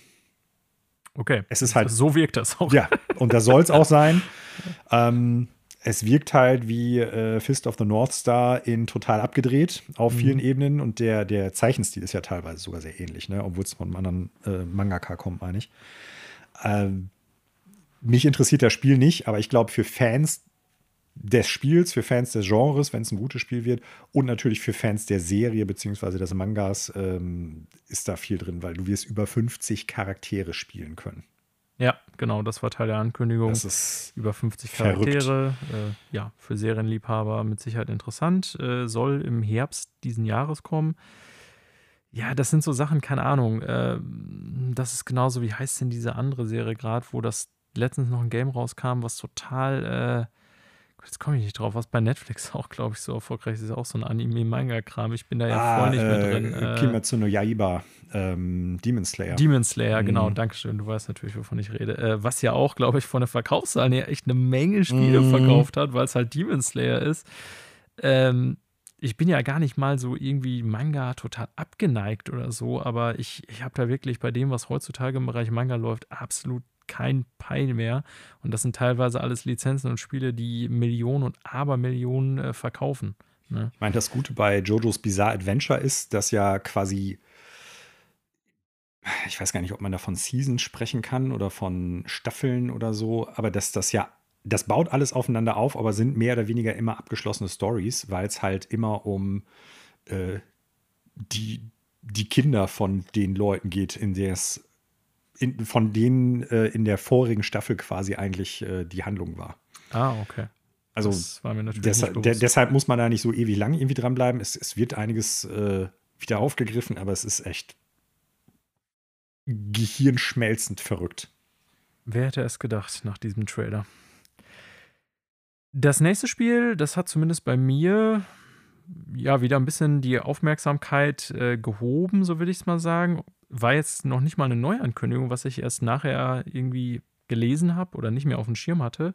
Track to Yomi, nämlich Mhm. ein äh, Art Noir Samurai Game, kann ich glaube ich so beschreiben. Ja, Ja. Ähm, ja, also ich finde, das Gezeigte sah vom Stil her sehr gut aus. Ich Mhm. habe irgendwie das Gefühl, dass so diese äh, ostasiatischen Kampfkunstspiele jetzt auf einmal relativ angesagt sind. So. Ich weiß nicht, ob aber das das Spiel ist ja schon länger angekündigt. Ne? Genau, ist schon länger Mhm. angekündigt. Wie gesagt, war keine Neuankündigung, aber äh, irgendwie habe ich so das Gefühl, dass ja, ist vielleicht auch nur meine Wahrnehmung, so auf einmal Spiele dann rauskommen in dem Bereich, die alle sehr unterschiedlich sind, sowas wie Ghost of Tsushima oder Sifu, was völlig anderes und Track to Yomi auch wieder mhm. was ganz anderes, aber so diese, ähm, ja, Kultur der Samurai, Ninja und so weiter, irgendwie mhm. asiatischen Kampfkunst und so weiter. Also ein bisschen dieses feudale Japan. Genau, äh, der Kontext, zumindest historisch, habe ich das Gefühl, taucht auf einmal wieder öfters in Spielen auf. Mhm. Ja, äh, du hattest es anscheinend noch besser auf dem Schirm als ich. Das gezeigte sah ganz gut aus, würde ich sagen, oder? Also ich habe da auch Bock drauf, soll jetzt im Frühling schon kommen. Konkretes Datum, glaube ich, haben wir noch nicht gekriegt. Ähm, ich vermute, dass das ein relativ kurzes Spiel sein wird. Hätte ich jetzt auch gedacht. Und äh, wenn das einen, ich sag mal, soliden Preis hat, im Sinne von so beim Launch irgendwie um die 20 Euro plus minus, dann würde ich mir das auch wo reinziehen, wenn sich's gut spielt. Ne? Also ich vergleiche das so ein bisschen mit sowas wie, auch wenn es sehr wahrscheinlich nicht die Qualität davon erreichen wird, ist jetzt meine Vermutung von dem, was ich bisher gesehen habe, mit sowas wie Inside. Wobei Inside natürlich wirklich extrem gutes Spiel war. Aber das muss nicht mega lang sein. Das muss halt, äh, ich sag mal, preis-leistungstechnisch muss es das dann auch gar nicht liefern, wenn es halt nicht irgendwie 40, 50, 60 Euro kostet. Vielleicht liege ich auch ganz falsch und das ist ein mega langes Spiel oder es wird so viel kosten, aber für mich sieht es halt aus wie ein, ein guter Indie-Download-Titel. So. Hätte ich jetzt auch vermutet. Und äh, sowas kann man auch mal, äh, ich hoffe, äh, meine angetraute Elden Ring wird es mir verzeihen, ähm, zwischendurch mal irgendwie ja. haben. Ja, ja. Ja, ich bin gespannt. Äh, soll auch schon relativ zeitnah rauskommen, aber auch da kein konkretes mhm. Datum, obwohl es jetzt äh, so im Frühling in der ersten Jahre, Jahreshälfte dieses Jahres schon rauskommen soll. Ja. Ähm, ja, beim nächsten Spiel oder bei der nächsten Ankündigung war quasi meine äh, Aufmerksamkeit am höchsten. Ja. Es gab nämlich einen Trailer zu Returnal. Hä, ist das nicht schon rausgekommen? Genau, Manuel, das ist es. Und tatsächlich habe ich, als der Trailer lief, teilweise gedacht, okay, ein zweiter Teil, DLC. Meine erste Vermutung war natürlich DLC und dann habe ich auch schon gesehen, irgendwie so, ich weiß nicht, einem der zweiten, dritten, vierten Screens oder so, dass Gegner waren, die ich schon bekämpft hatte. Ja, ja, ja. Mhm. Ähm, und dann war ich natürlich total verwirrt, als auf einmal ein zweiter Hauptcharakter auf dem Screen äh, erschien. Und äh, das ist auch tatsächlich der erste Bestandteil des Updates. Es kommt ein Koop-Modus zu Returnal, was ich relativ abgefahren finde. Also ich weiß nicht, ob ich es deswegen jetzt nochmal reinschmeiße oder ob wir beiden dann irgendwie mal Returnal im Koop spielen sollten, müssten werden. Ja. Äh, an sich finde ich sowas natürlich immer eine gute Ergänzung, wenn es so die Option gibt, sage ich mal. Ja, ich glaube, das ist tatsächlich für das Spiel auch eine gute Ergänzung. Ich weiß noch nicht, wie sie es genau ausbalancieren werden, was den Schwierigkeitsgrad betrifft. Ja, das ist tatsächlich die große Frage, ja. Und auch sowas wie, äh, wer kann jetzt irgendwie ein Upgrade aufnehmen, wer kriegt halt welches Upgrade äh, genau. und sowas alles, wer hat auf welchen Pool Zugriff also ich finde die Idee super, super attraktiv. Ich finde das super cool. Ich habe da auch Bock drauf. Und äh, vor allen Dingen, ich habe ja neulich, äh, als ich es durch hatte, dann im Podcast ja auch noch darüber berichtet. Bei dir ist es ja schon länger her, dass du es gespielt hattest. Äh, das ist schlussendlich ja gar kein wirklich langes Spiel, vor allen Dingen, wenn man weiß, was man macht.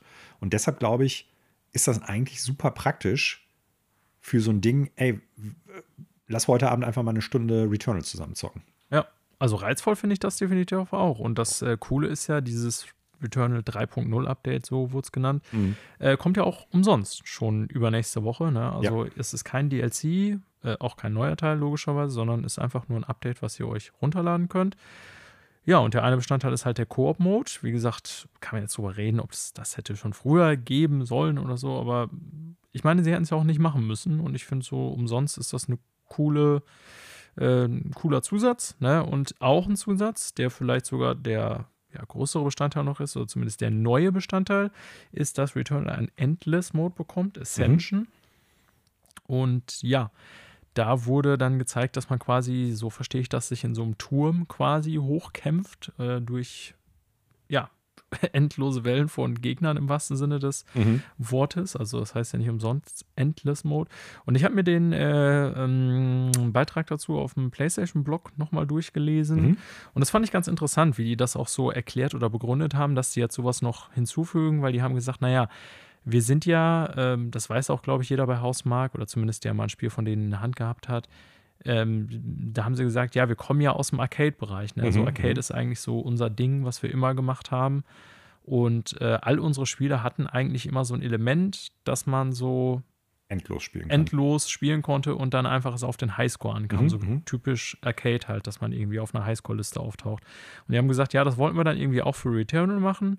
Und deswegen haben wir uns gedacht, so äh, die Elemente so vom Gameplay her sind ja da, lass uns doch einfach so ein Endless-Mode einbauen. Ja. Und das fand ich eine ganz coole Idee. Ob ich, also ich werde ihn auf jeden Fall ausprobieren. Ich weiß auch ganz genau, dass ich nie weit oben in der Highscore-Liste sein werde.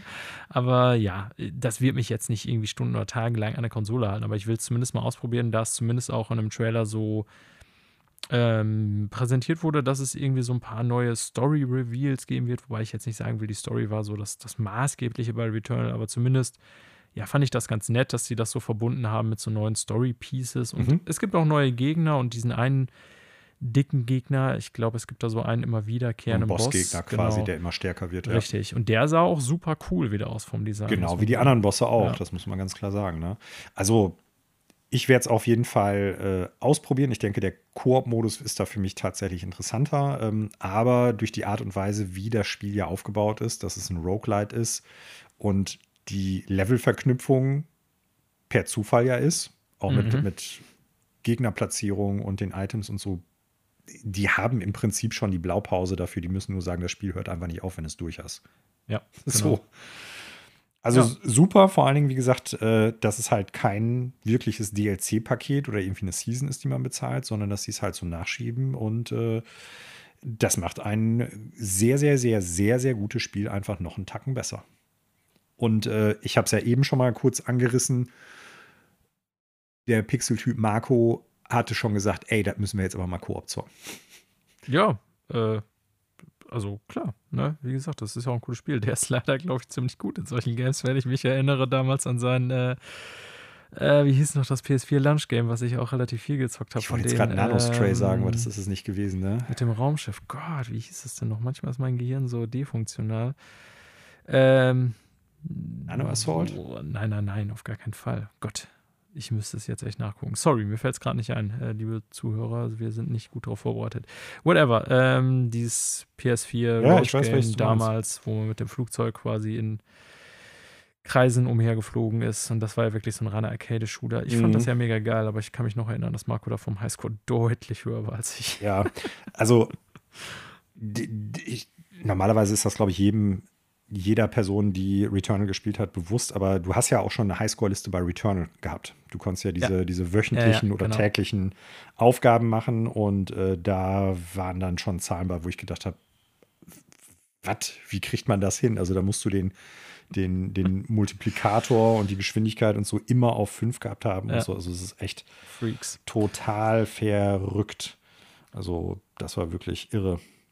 Resogun Razorgun, Dankeschön. So, jetzt haben wir es doch noch aufgelöst. Das hätte mir ich keine Ruhe gelassen. Nano Assault. Tja, das gibt's auch, aber ja, ist ein anderes Spiel. Das ist auch vom anderen Entwickler. So, kommen wir zum dicken Ende der State of Play. Wir sind ja doch schon wieder einige Zeit dabei und die, ja, ich weiß gar nicht, ob man sagen kann, die beiden größten Ankündigungen, aber ich würde schon sagen, das war nochmal so als, ne, hier ist jetzt fast zu Ende, aber wir zeigen euch noch zwei Spiele von Square Enix, so war es irgendwie angemeldet.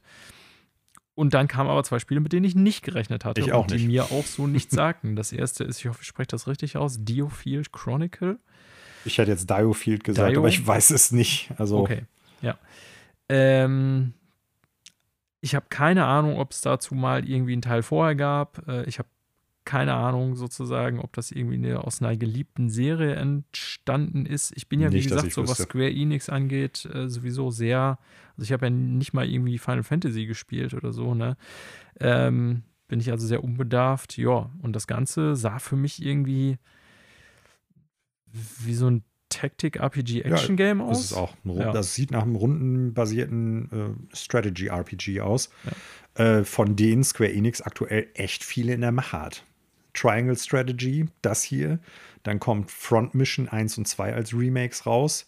Also ich weiß nicht, ob die äh, da aktuell so ein Studio dran haben, die nichts anderes können oder wollen, aber da kommt echt viel. Ich fand, es sah cool aus. Aber es sieht schön aus, das muss ja. ich auch sagen. So rein optisch. Schick. Das fand ich, fand ich auf jeden Fall super. Ja. Aber für mich ist halt tatsächlich die Frage, Square Enix, ihr habt da eine Marke an der Hand. Da schreien die Fans dieses Genres schon seit Jahren nach. Und ihr bringt halt alles Mögliche raus nur nicht neues Final Fantasy, Final Fantasy Tactics. Tactics. Das hätte jetzt sogar ich gewusst, dass das irgendwie schon ewig lange her ist und man da drauf wartet, Ja. sozusagen. Also, Ja.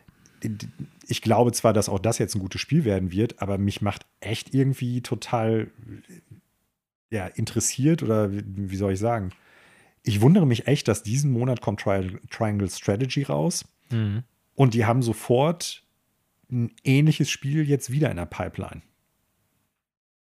Ja, So, das ne? stimmt. Weil Ja. das, das eine große Strategy-RPG ist noch nicht raus, zwei andere sind am Horizont, all diese Remakes von, von Front Mission. Auch wenn die jetzt thematisch natürlich was ganz anderes sind, aber grundsätzlich sind es ja auch eher so Strategy-RPGs. Ja, und jetzt äh, kündigen schon das, kündigen die das nächste an. Ich äh, bin da lose interessiert dran, aber ich werde erstmal Triangle Strategy irgendwie in den nächsten Monaten nachholen, weil auch das, äh, glaube ich, wird so ein umfangreiches Spiel sein. Das sind diese Sorte Spiele ja immer. Ja. Ähm, ja, kann sein, dass wenn das andere dann rauskommt und ich dann zu dem Zeitpunkt erst Triangle Strategy durch habe, dass ich dann erstmal auch satt bin. Verrückt. Ja, genauso verrückt finde ich. Also, wie gesagt, ich bin bei Square Enix jetzt wirklich nicht äh, irgendwie tief drin, aber die zweite Neuankündigung von Square Enix in dem Kontext fand ich genauso verrückt, weil Mhm. irgendwie hat an jeder gedacht, ja, jetzt hauen sie wahrscheinlich irgendwie nochmal ein großes, dickes Ding. Wie gesagt, die Gerüchte waren ja so, ja, Final Fantasy 16 oder die Hoffnung, so sagen wir es mal besser, waren ja, Final Fantasy 16 wird jetzt bestimmt was zu gezeigt.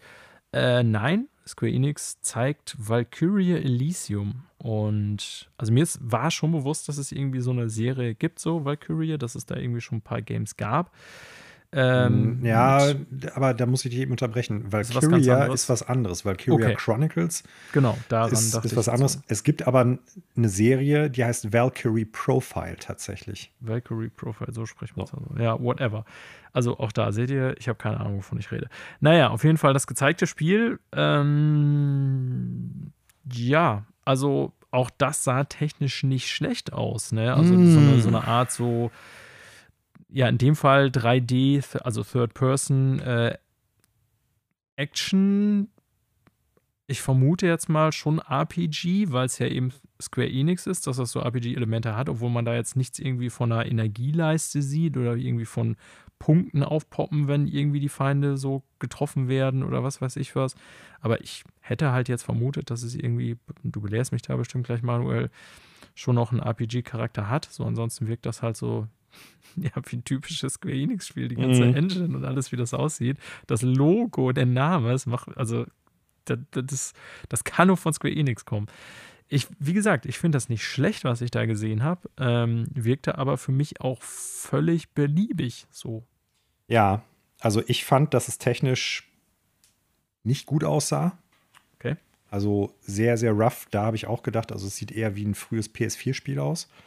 Ähm, was noch nicht jetzt irgendwie heißen muss, dass das Spiel schlecht wird. Auch Valkyrie Profile ist eine Serie, die durchaus Fans hat.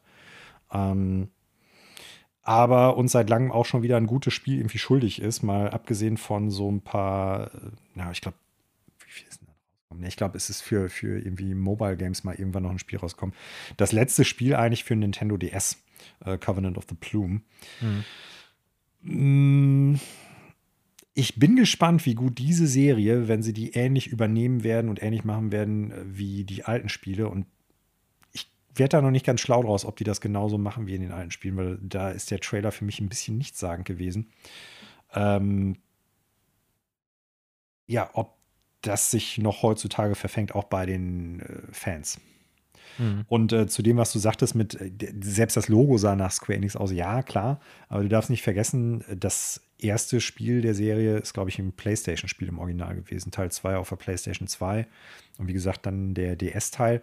Es kann auch sein, weil es heißt ja jetzt nicht Valkyrie Profile, sondern Valkyrie Elysium, Mhm. dass das im gleichen Universum spielt und irgendwie ein spiritueller Nachfolger irgendwie wird, aber das Gameplay sich da komplett ändert oder anders ist, weil das sah eher aus nach so einem, ja, 3D-Character Hack and Slash Game irgendwie fast schon, hätte ich fast gesagt, als das, was es so früher mal irgendwann gewesen ist. Aber so aussagekräftig fand ich den Trailer bisher noch nicht, nur dass der technische Aspekt eher so ein bisschen äh, unterbacken wirkte.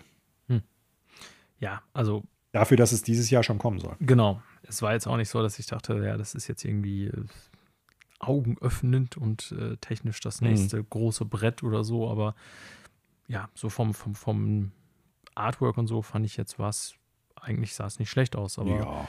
nun gut, äh, jetzt wie gesagt auch nicht so, was ich irgendwie, also wenn mir in, in drei Wochen einer Trailer aus dem gleichen Spiel zeigen würde, könnte ich wahrscheinlich schon nicht mal mehr sagen, aus welchem Spiel das jetzt genau käme. Ja.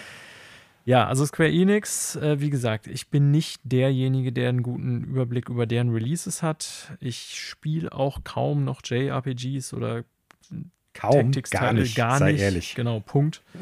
ähm, ja, ob das eine gute Wahl ist, diese zwei Spiele rauszubringen oder äh, sozusagen die viele Menschen interessieren würden, kann ich also insofern gar nicht beantworten. Was ich glaube ich schon sagen kann, ist, dass die Leute sich ein bisschen was anderes erhofft hatten für mhm. die State of Play, um jetzt mal so zum Fazit zu kommen. Mhm. Ähm, ich war jetzt nicht enttäuscht, da irgendwie mir klar war, ich finde, Sony hat schon vorher ziemlich klar kommuniziert, worum geht es hier. Ne? Äh, zeigen ein paar Spiele von japanischen Studios, die auf unserer Plattform rauskommen. Und das haben sie getan. Ne? Dass da jetzt irgendwie ich hätte jetzt auch keins nennen können, so was, wo ich sagen würde, ja, das ist genau das Ding für mich. Returnal war ja schon so ein mhm. Sony-eigenes, was sie da noch so reingeschoben haben, was überhaupt nicht reinpasste im Grunde in den Kontext der Präsentation. Das war natürlich das eine Ding, was mich präsentiert hat. Alles andere war für mich so, ja, äh, habe ich zur Kenntnis genommen. Ja, also ich, ich glaube, da sind ein paar interessante Neuankündigungen bei gewesen, aber auch nichts, wo ich gedacht habe, sau cool, darauf habe ich gewartet. Ich sag mal ganz klar, als sie gesagt haben, dass wir im Blick auf externe Studios, beziehungsweise hauptsächlich äh, externe Partner und gerade japanische, dass ich mir dachte, okay, vielleicht sehen wir Final Fantasy 16 wieder. Ja, klar. So, ne, das, ja. Also, das will ich gar nicht verschweigen. Da habe ich natürlich total blauäugig irgendwie drauf geguckt.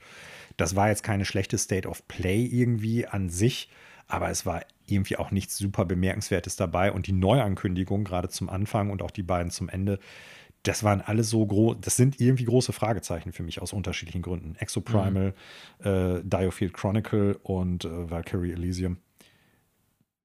Da warte ich ab, aber die sind jetzt zum Beispiel nicht bei mir in eine Liste gewandert äh, auf potenziell kaufen und spielen. Definitiv nicht. Dafür müsste ich dann die nächste State of Play abwarten. Ja, und mehr zu den Spielen auch einfach irgendwie wissen. Oder so. Ja. ja. ja das war Sony State of Play von letzter Woche. Kein Riesending, aber ich denke für den ein oder anderen Square Enix Capcom-Fan vielleicht was dabei. Mhm. Vielleicht. Mhm. Ja, kommen wir mal zu etwas negativeren Ereignissen in der Welt. Wir haben letzte Woche schon drüber gesprochen, vorletzte Woche auch schon kurz, mhm. dass äh, nach wie vor ein äh, Krieg in der Ukraine tobt. Und äh, wir haben uns hier letzte Woche sozusagen darauf verständigt, dass wir natürlich vor allen Dingen hier in dem Kontext die Auswirkungen auf die Spielebranche begutachten. Und da war jetzt mit der Episode letzter Woche, wo wir uns so ein bisschen schon darüber unterhalten haben, was bis zu dem Zeitpunkt passiert ist, äh, noch lange nicht das Ende der Fahnenstange erreicht. Mhm. Tatsächlich haben zwei der Firmen, die wir letzte Woche noch etwas gedisst haben für ihre Unklarheit, äh, in den Tagen darauf ich sag mal, für Klarheit gesorgt. Und vielleicht mal so vorab, also generell, wenn man sich so anguckt, welche Studios, welche Publisher, welche Hardwarehersteller wie reagiert haben, also tatsächlich hat eigentlich fast jeder, habe ich das Gefühl, sich in irgendeiner Art und Weise schon geäußert oder reagiert oder gespendet und so. Mhm. Also unfassbar viel, wenn man so die verschiedenen Studios sich mal anguckt. Ne? Aber es geht, wie gesagt, von Take-Two, über Valve, über Ubisoft. Ähm, also im Grunde mehr oder weniger fast alle haben in irgendeiner Art und Weise reagiert. Mhm. Ich glaube, Manuel, wir konzentrieren uns jetzt mal hier auf so ein paar Punkte, die mir aufgefallen sind. Du kannst ja vielleicht noch welche ergänzen, die dir aufgefallen sind, die sich jetzt im Kontext der letzten Woche ergeben haben. Die große Nachricht, denke ich, ist ja schon dann gewesen, oder die, die ja, auffälligsten Akteure waren eben Nintendo und Sony, die wir mhm. ja letzte Woche noch etwas gedisst haben, die jetzt tatsächlich aber im, in den vergangenen Tagen auch komplett äh, ihre Belieferung des russischen Marktes eingestellt haben, so ja. muss man sagen. Ja. ja. Also sowohl Hardware als auch Software. Ähm, wird von beiden im Moment nicht mehr verkauft, beziehungsweise mhm. natürlich wird im Geschäft noch erhältlich sein, was da ist. Aber sowohl was den Online-Shop angeht, als auch Nachlieferungen sind jetzt erstmal absehbar nicht geplant. Ja, ähm, haben also sozusagen mit Microsoft und diversen anderen gleichgezogen. Könnte man jetzt sagen, ja, bemerkenswert. Also die, die Situation an sich ist bemerkenswert. Ich finde es ehrlich gesagt nur folgerichtig. Ja. Äh, Sony zum Beispiel hat auch eine große Spende noch dazu gegeben. Ähm, ne? Also haben, wie gesagt, diverse Publisher und Studios und so. Es gibt auch von, keine Ahnung, Humble gibt's, es gibt so ein großes Indie-Paket, gibt es, wo alle Einnahmen an, wo sich so diverse Publisher zusammengeschlossen haben, wo äh, die Einnahmen, ich glaube, ans Rote Kreuz auch gehen in der Ukraine. Äh, also im Grunde fast alle in irgendeiner Form haben gespendet, ne? wie gesagt, von Take-Two über äh, Koei Tecmo und so weiter. Äh, Bungie hat was dazu gemacht, ist mir natürlich noch speziell aufgefallen, mhm. eben weil es Destiny betraf. Ähm, ja, die haben so ein Emblem rausgegeben und gesagt halt, dass äh, einerseits Destiny 2 Erweiterungen nicht mehr verkauft werden jetzt in Russland und ich glaube auch Belarus, ja genau, auch Belarus. Ähm, natürlich ist es dann so bei solchen Games, die Leute, die es schon gekauft haben, die haben dann auch nach wie vor Zugriff. Das läuft ja auch nicht sozusagen alles nur über, also sowas wie PlayStation Plus und so. Ich weiß gar nicht, wie das dann da genau funktioniert mit der Online-Anbindung, aber sie haben zumindest jetzt erstmal für ähm, Leute aus den beiden Ländern zusätzliche Käufe nicht mehr möglich gemacht. Mhm. Ähm, zweiterer großer Punkt, wie gesagt, ergänze mich gleich gerne, der mir persönlich aufgefallen ist, ist, dass es bei Nintendo tatsächlich für eine Spielverschiebung gesorgt hat. Eines Spiels, auf das, ja, ich glaube, man kann sagen, du auf jeden Fall gewartet hast und ich zumindest so im Auge hatte, nämlich äh, Advance Wars, mhm. das äh, Reboot Camp, also der, das Remake von Advance Wars 1 und 2, ja, ist jetzt erstmal auf ähm, ja, genau. Um bestimmte Zeit um verschoben bestimmte worden. Zeit. Ne? Also schon bemerkenswert, weil Nintendo einfach sagt, äh, uns erscheint die Thematik des Spiels im Moment sehr unpassend. Ja. Und da haben sie nicht, nicht wirklich Unrecht. Also klar, es ist natürlich irgendwie sehr cartoonlastig, aber de facto ist es ein Kriegsstrategiespiel. Ja. Nicht nur im Namen. So, ne? Genau. Du kämpfst tatsächlich mit Militäreinheiten, auch wenn die niedlich aussehen, gegen andere Militäreinheiten. Und ich meine sogar, ich weiß jetzt nicht mehr, ob in Teil 1 oder Teil 2, gibt es halt auch ein paar Anleihen so an, ich sag mal, vermeintlich die russische Armee. So, also die, die Armeefraktionen, die man da teilweise hat, äh, orientieren sich so ein bisschen im Design und dann halt auch, wie die Truppen ausgelegt sind, an so Stereotypen, Bildern von bestimmten existierenden oder früher existiert habenden Armeen. So. Mhm. Und äh, vor dem Hintergrund finde ich, ist das eine absolut richtige Entscheidung. Ich ziehe meinen Hut davor, dass die halt sagen, wir bringen das nicht raus, weil das bedeutet auch für das Studio, vermute ich. In dem Fall ist es ja, ähm, oh, wie heißt es nochmal? Uh, Way Forward. Mhm. Ähm, das ist finanziell keine leichte Entscheidung, glaube ich. Ich glaube zwar, dass Nintendo das locker ähm, schultern kann. Die haben das Geld und äh, da wird es dann nicht drauf ankommen. Und ich glaube, das Spiel wird sich auch, wenn es jetzt, was weiß ich, erst im halben Jahr oder drei, vier Jahre rauskommt, nicht unbedingt deshalb schlechter verkaufen. Aber ähm, ich finde das als moralisches Statement jetzt auch nicht verkehrt. Ich auch nicht. Also ich kann ja. das durchaus nachvollziehen. Ne? Ja. Es ist irgendwie, ja, sozusagen schade für das Spiel. Nochmal in dem Kontext natürlich, was da stattfindet, eben der ja. Angriffskrieg Russlands, ist es natürlich so, dass ich sagen äh, muss, ja, da, es gibt halt deutlich schlimmere Sachen. Äh, da gerät so eine Verschiebung eines Videospiels irgendwie völlig ins Hintertreffen. Aber ich finde auch durchaus, dass man so, ähm, ja, solche Produkte oder irgendwie kulturelle Events oder was auch immer ähm, mhm. auch mal so aufgrund solcher äh, Vorgänge verschieben kann und äh, das auch dann sozusagen glaubwürdig sein kann. Ne? Also ja. ja. Ich meine, auf der anderen Seite machen wir, uns, machen wir uns nichts vor. Da wird mit Sicherheit auch ein Kalkül drin stecken im Sinne von, haben die Leute jetzt aktuell Bock auf ein Kriegsspiel? Ja, da werden auch marktwirtschaftliche Interessen hinterstehen. Das ist mal völlig logisch. Ja. Das Statement ist aber trotzdem eins, das da ist. So, man mhm. kann dem der Firma muss man jetzt sagen, irgendwie was unterschieben und vielleicht stimmt das auch bis zum gewissen Grad, aber ich finde es äh, generell jetzt nicht verwerflich, dass deshalb äh, aus welchem Grund auch immer, das, das Signal ist ja das Richtige, sagen wir es mal so. Würde ich ja. auch so sehen, ja. Ja, ich weiß nicht, ob ihr unter den vielen Firmen, die sich geäußert haben, gespendet haben, äh, Verkäufe gestoppt haben nach Russland und Belarus, irgendwas noch besonders aufgefallen ist, weil sonst würde ich gleich noch zur russischen Reaktion kommen, sozusagen. Hm, hm. Nö, eigentlich nicht. Also, okay. wie gesagt, alles gut, was das hilft alles, auch wenn es nicht den Krieg stoppt, auch wenn es natürlich durchaus irgendwelche, ja, ja Image-Sachen sind, die da teilweise mit ablaufen. Aber wie gesagt, den Menschen hilft es ja trotzdem in der Ukraine, wenn das Geld da ankommt, wenn die Spenden da ankommen. Ja, hoffen wir mal, genau. Ja. ja, wir gehen jetzt erstmal davon aus, weil ich habe vor ein paar Jahren noch einen, einen Artikel zu dieser ganzen also überhaupt zur Spendenwilligkeit und zu Spendenaktionen und so gelesen. Und es ist tatsächlich so, dass eigentlich in der Regel die meisten Spendenaktionen natürlich nicht nur einfach seriös sind, sondern das meiste Geld auch wirklich da ankommt, wo es ankommen muss. Nicht immer und auch da gibt es natürlich Schmuh, aber ich glaube schon, dass wenn die Firmen da gespendet haben, selbst wenn es denen ums Image geht, das Geld hilft den Leuten, wenn es da ankommt, trotzdem. Ja, also ja, genau. Also ich glaube letztendlich. Äh keine Ahnung, wenn man es dem Rotkreuz oder so jetzt ja. äh, unterstützt, dann wird da zumindest in dem was, Fall, was da gerade passiert in dem Land, äh, nicht das schlecht, nicht die schlechteste Idee sein. Mhm. Ja, äh, die russische Regierung hat, man kann fast sagen, darauf reagiert. Ja, wobei man, ich glaube, die Perspektive gleich noch ein bisschen ändern muss. Ne? Ja. Ähm, ja, soll ich einfach sagen oder wolltest du sagen? Mach mal. Also im Endeffekt äh, scheint es einen neuen Gesetzesentwurf zu geben, äh, mit dem Russland es mehr oder weniger möglich gemacht hat, Piraterie, Softwarepiraterie zu legalisieren. Ne? Äh, nicht im Sinne von, äh, wir sagen offiziell, dass das gut ist und macht das mal, weil sich die ganzen Firmen ja jetzt aus äh, unserem Land zurückziehen und das Angebot schwindet. Mhm.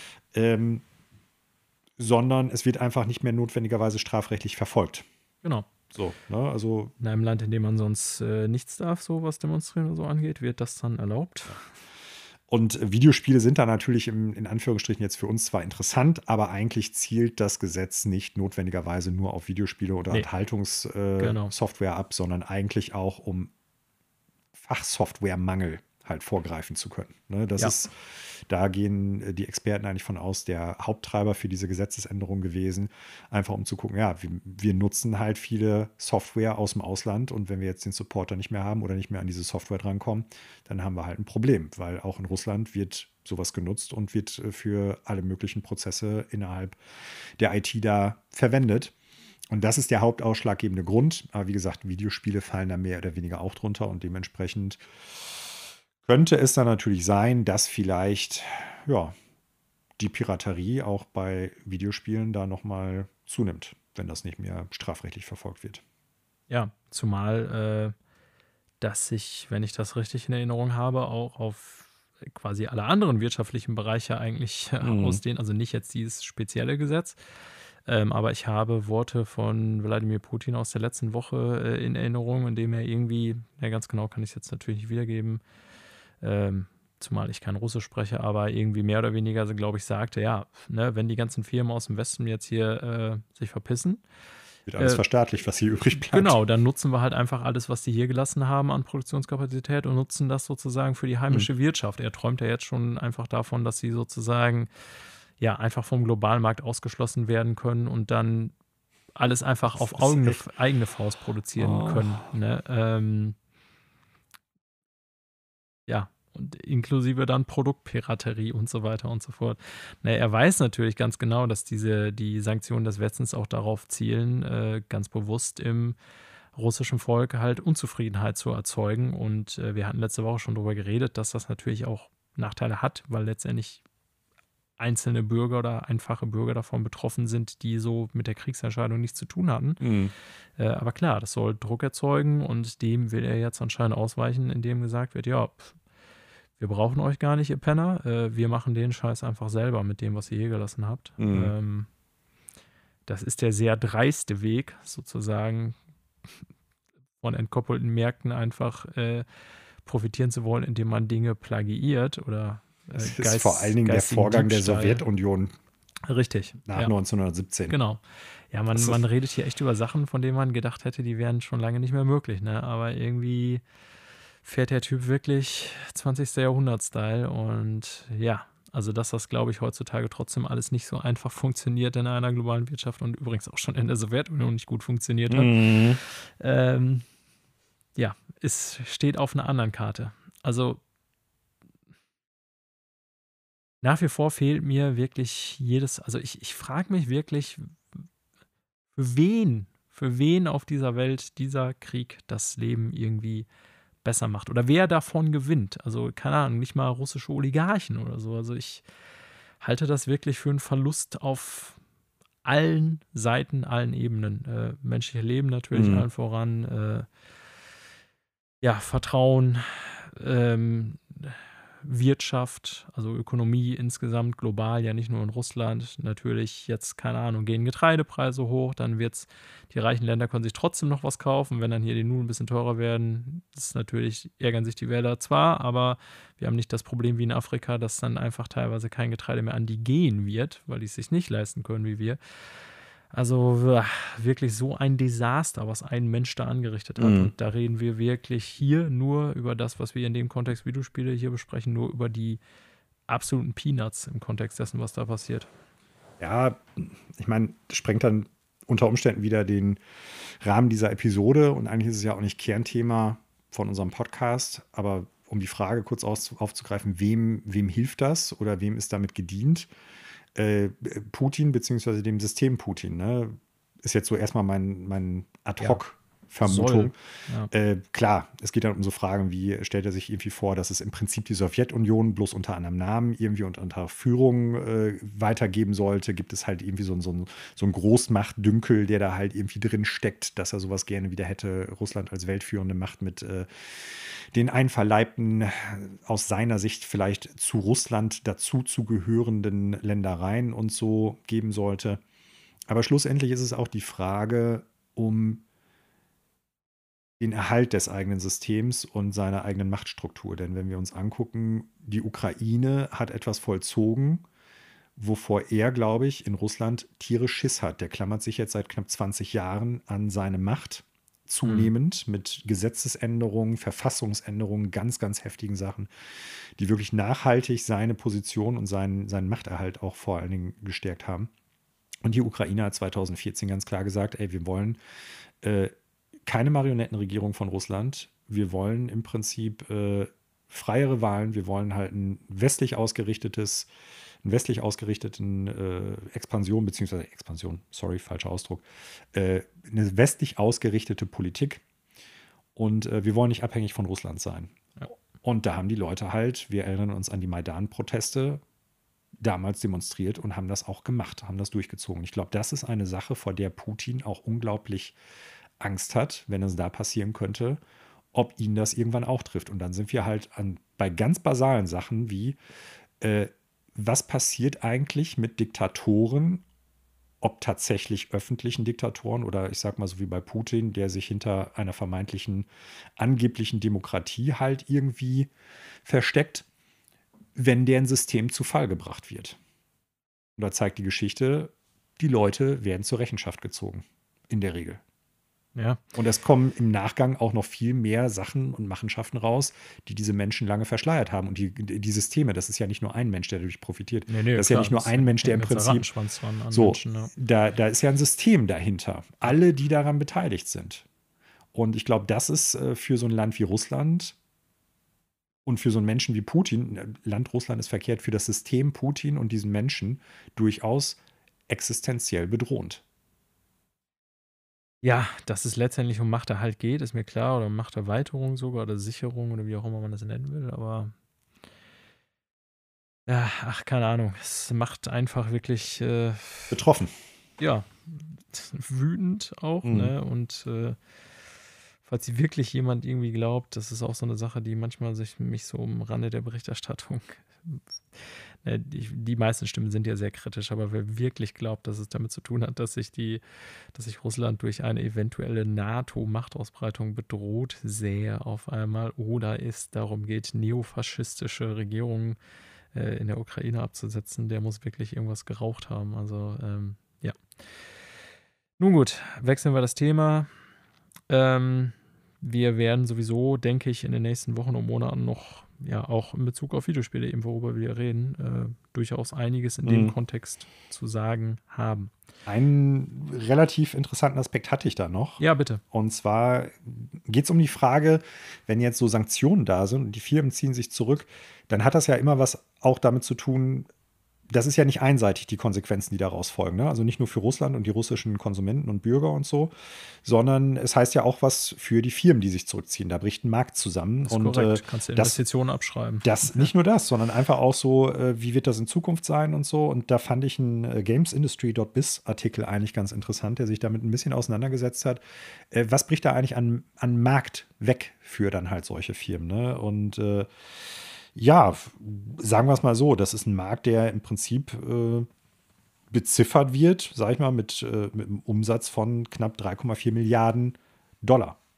Und ähm, das klingt jetzt erstmal viel, ist aber zum Beispiel gemessen an anderen Ländern, an anderen Wirtschaftsräumen tatsächlich nur irgendwie mehr oder weniger Platz 15 oder sowas an, an Gesamtumsätzen. Äh, mhm. Also auch da das trifft Leute und das trifft auch die Firmen, aber es hält sich in Anführungsstrichen in Grenzen, wobei man sagen muss, die größten äh, Mobilspieleranbieter, die zehn größten, davon hat sich nur einer bisher distanziert von der ganzen Sache.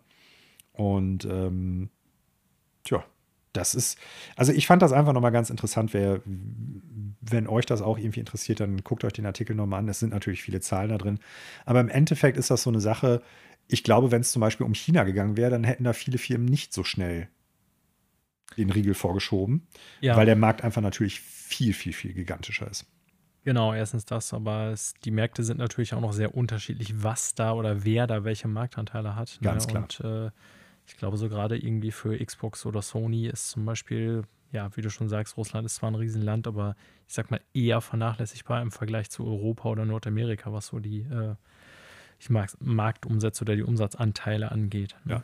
Und für die, ähm, ich sag mal, Auswirkungen auf die russische Bevölkerung, was so deren ja, Konsumverhalten betrifft, äh, ist ungefähr davon auszugehen, dass halt bei Videospielen, dass der, das, was pro Kopf ausgegeben wird, im, in Anführungsstrichen, zusammengenommen knapp ein Prozent nur äh, der, wie sagt man, der Konsumbilanz oder des, äh, der Konsumkosten ausmacht. Ja. Also Videospiele. Also es ist, es hält sich in Grenzen. Und mhm. dementsprechend mhm. ist natürlich auch die Frage, wie nachhaltig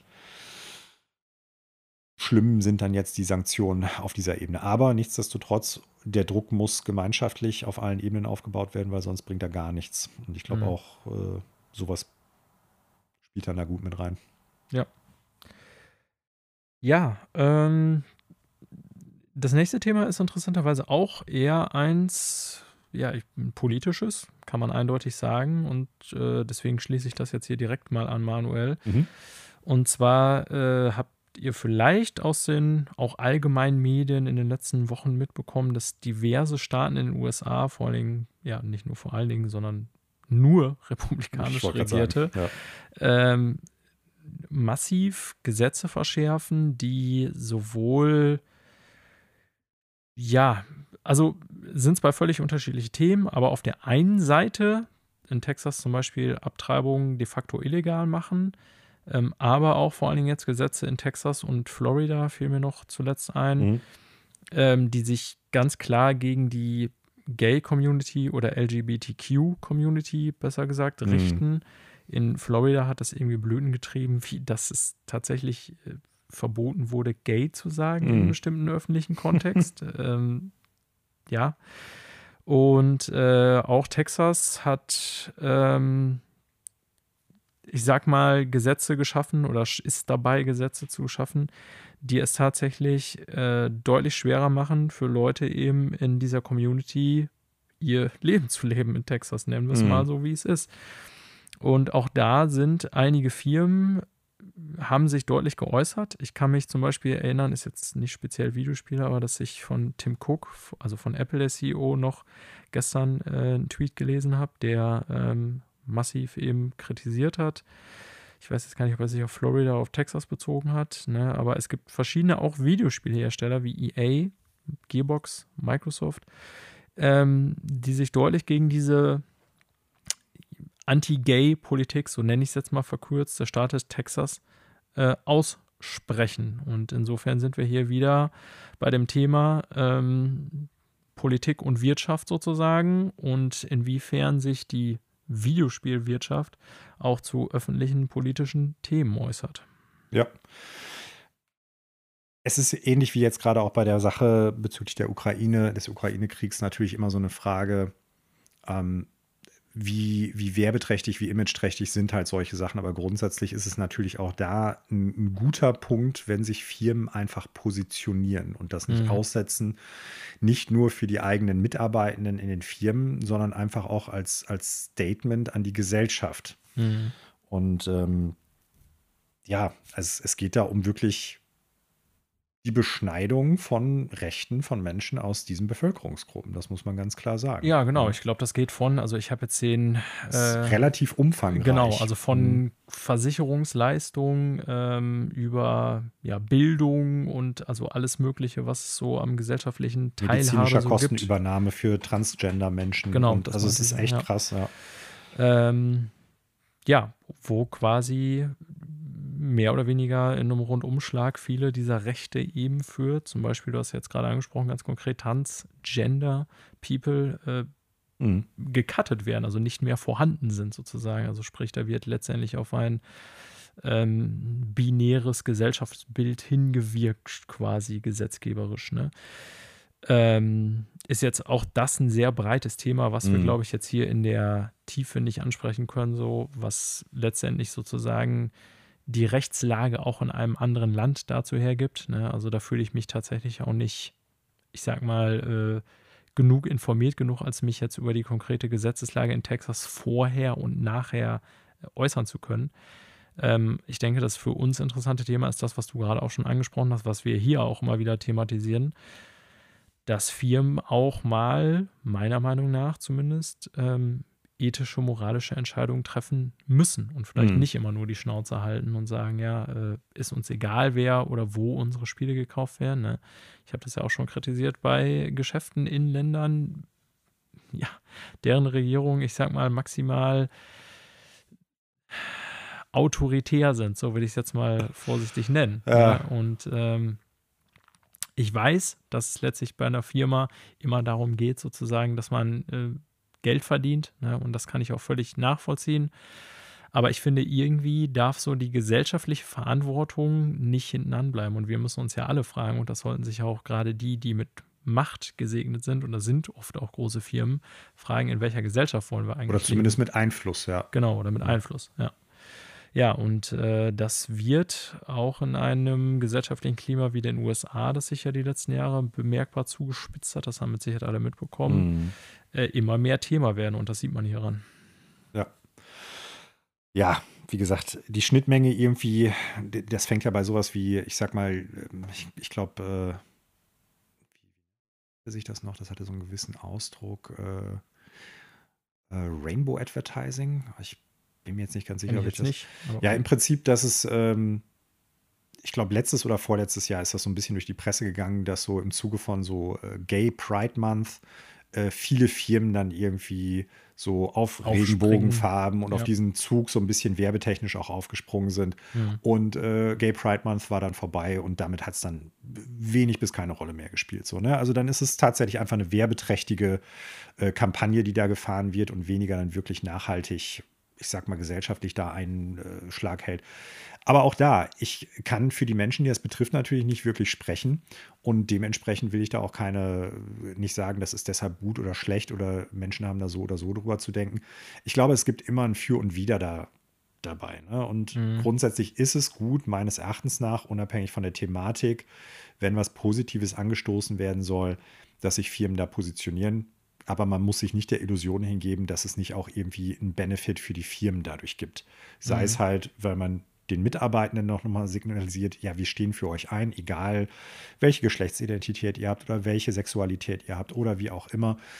Ähm, darüber hinaus ist es aber unter Umständen auch so ein bisschen so eine, so eine Werbegeschichte. Ne? Und ja.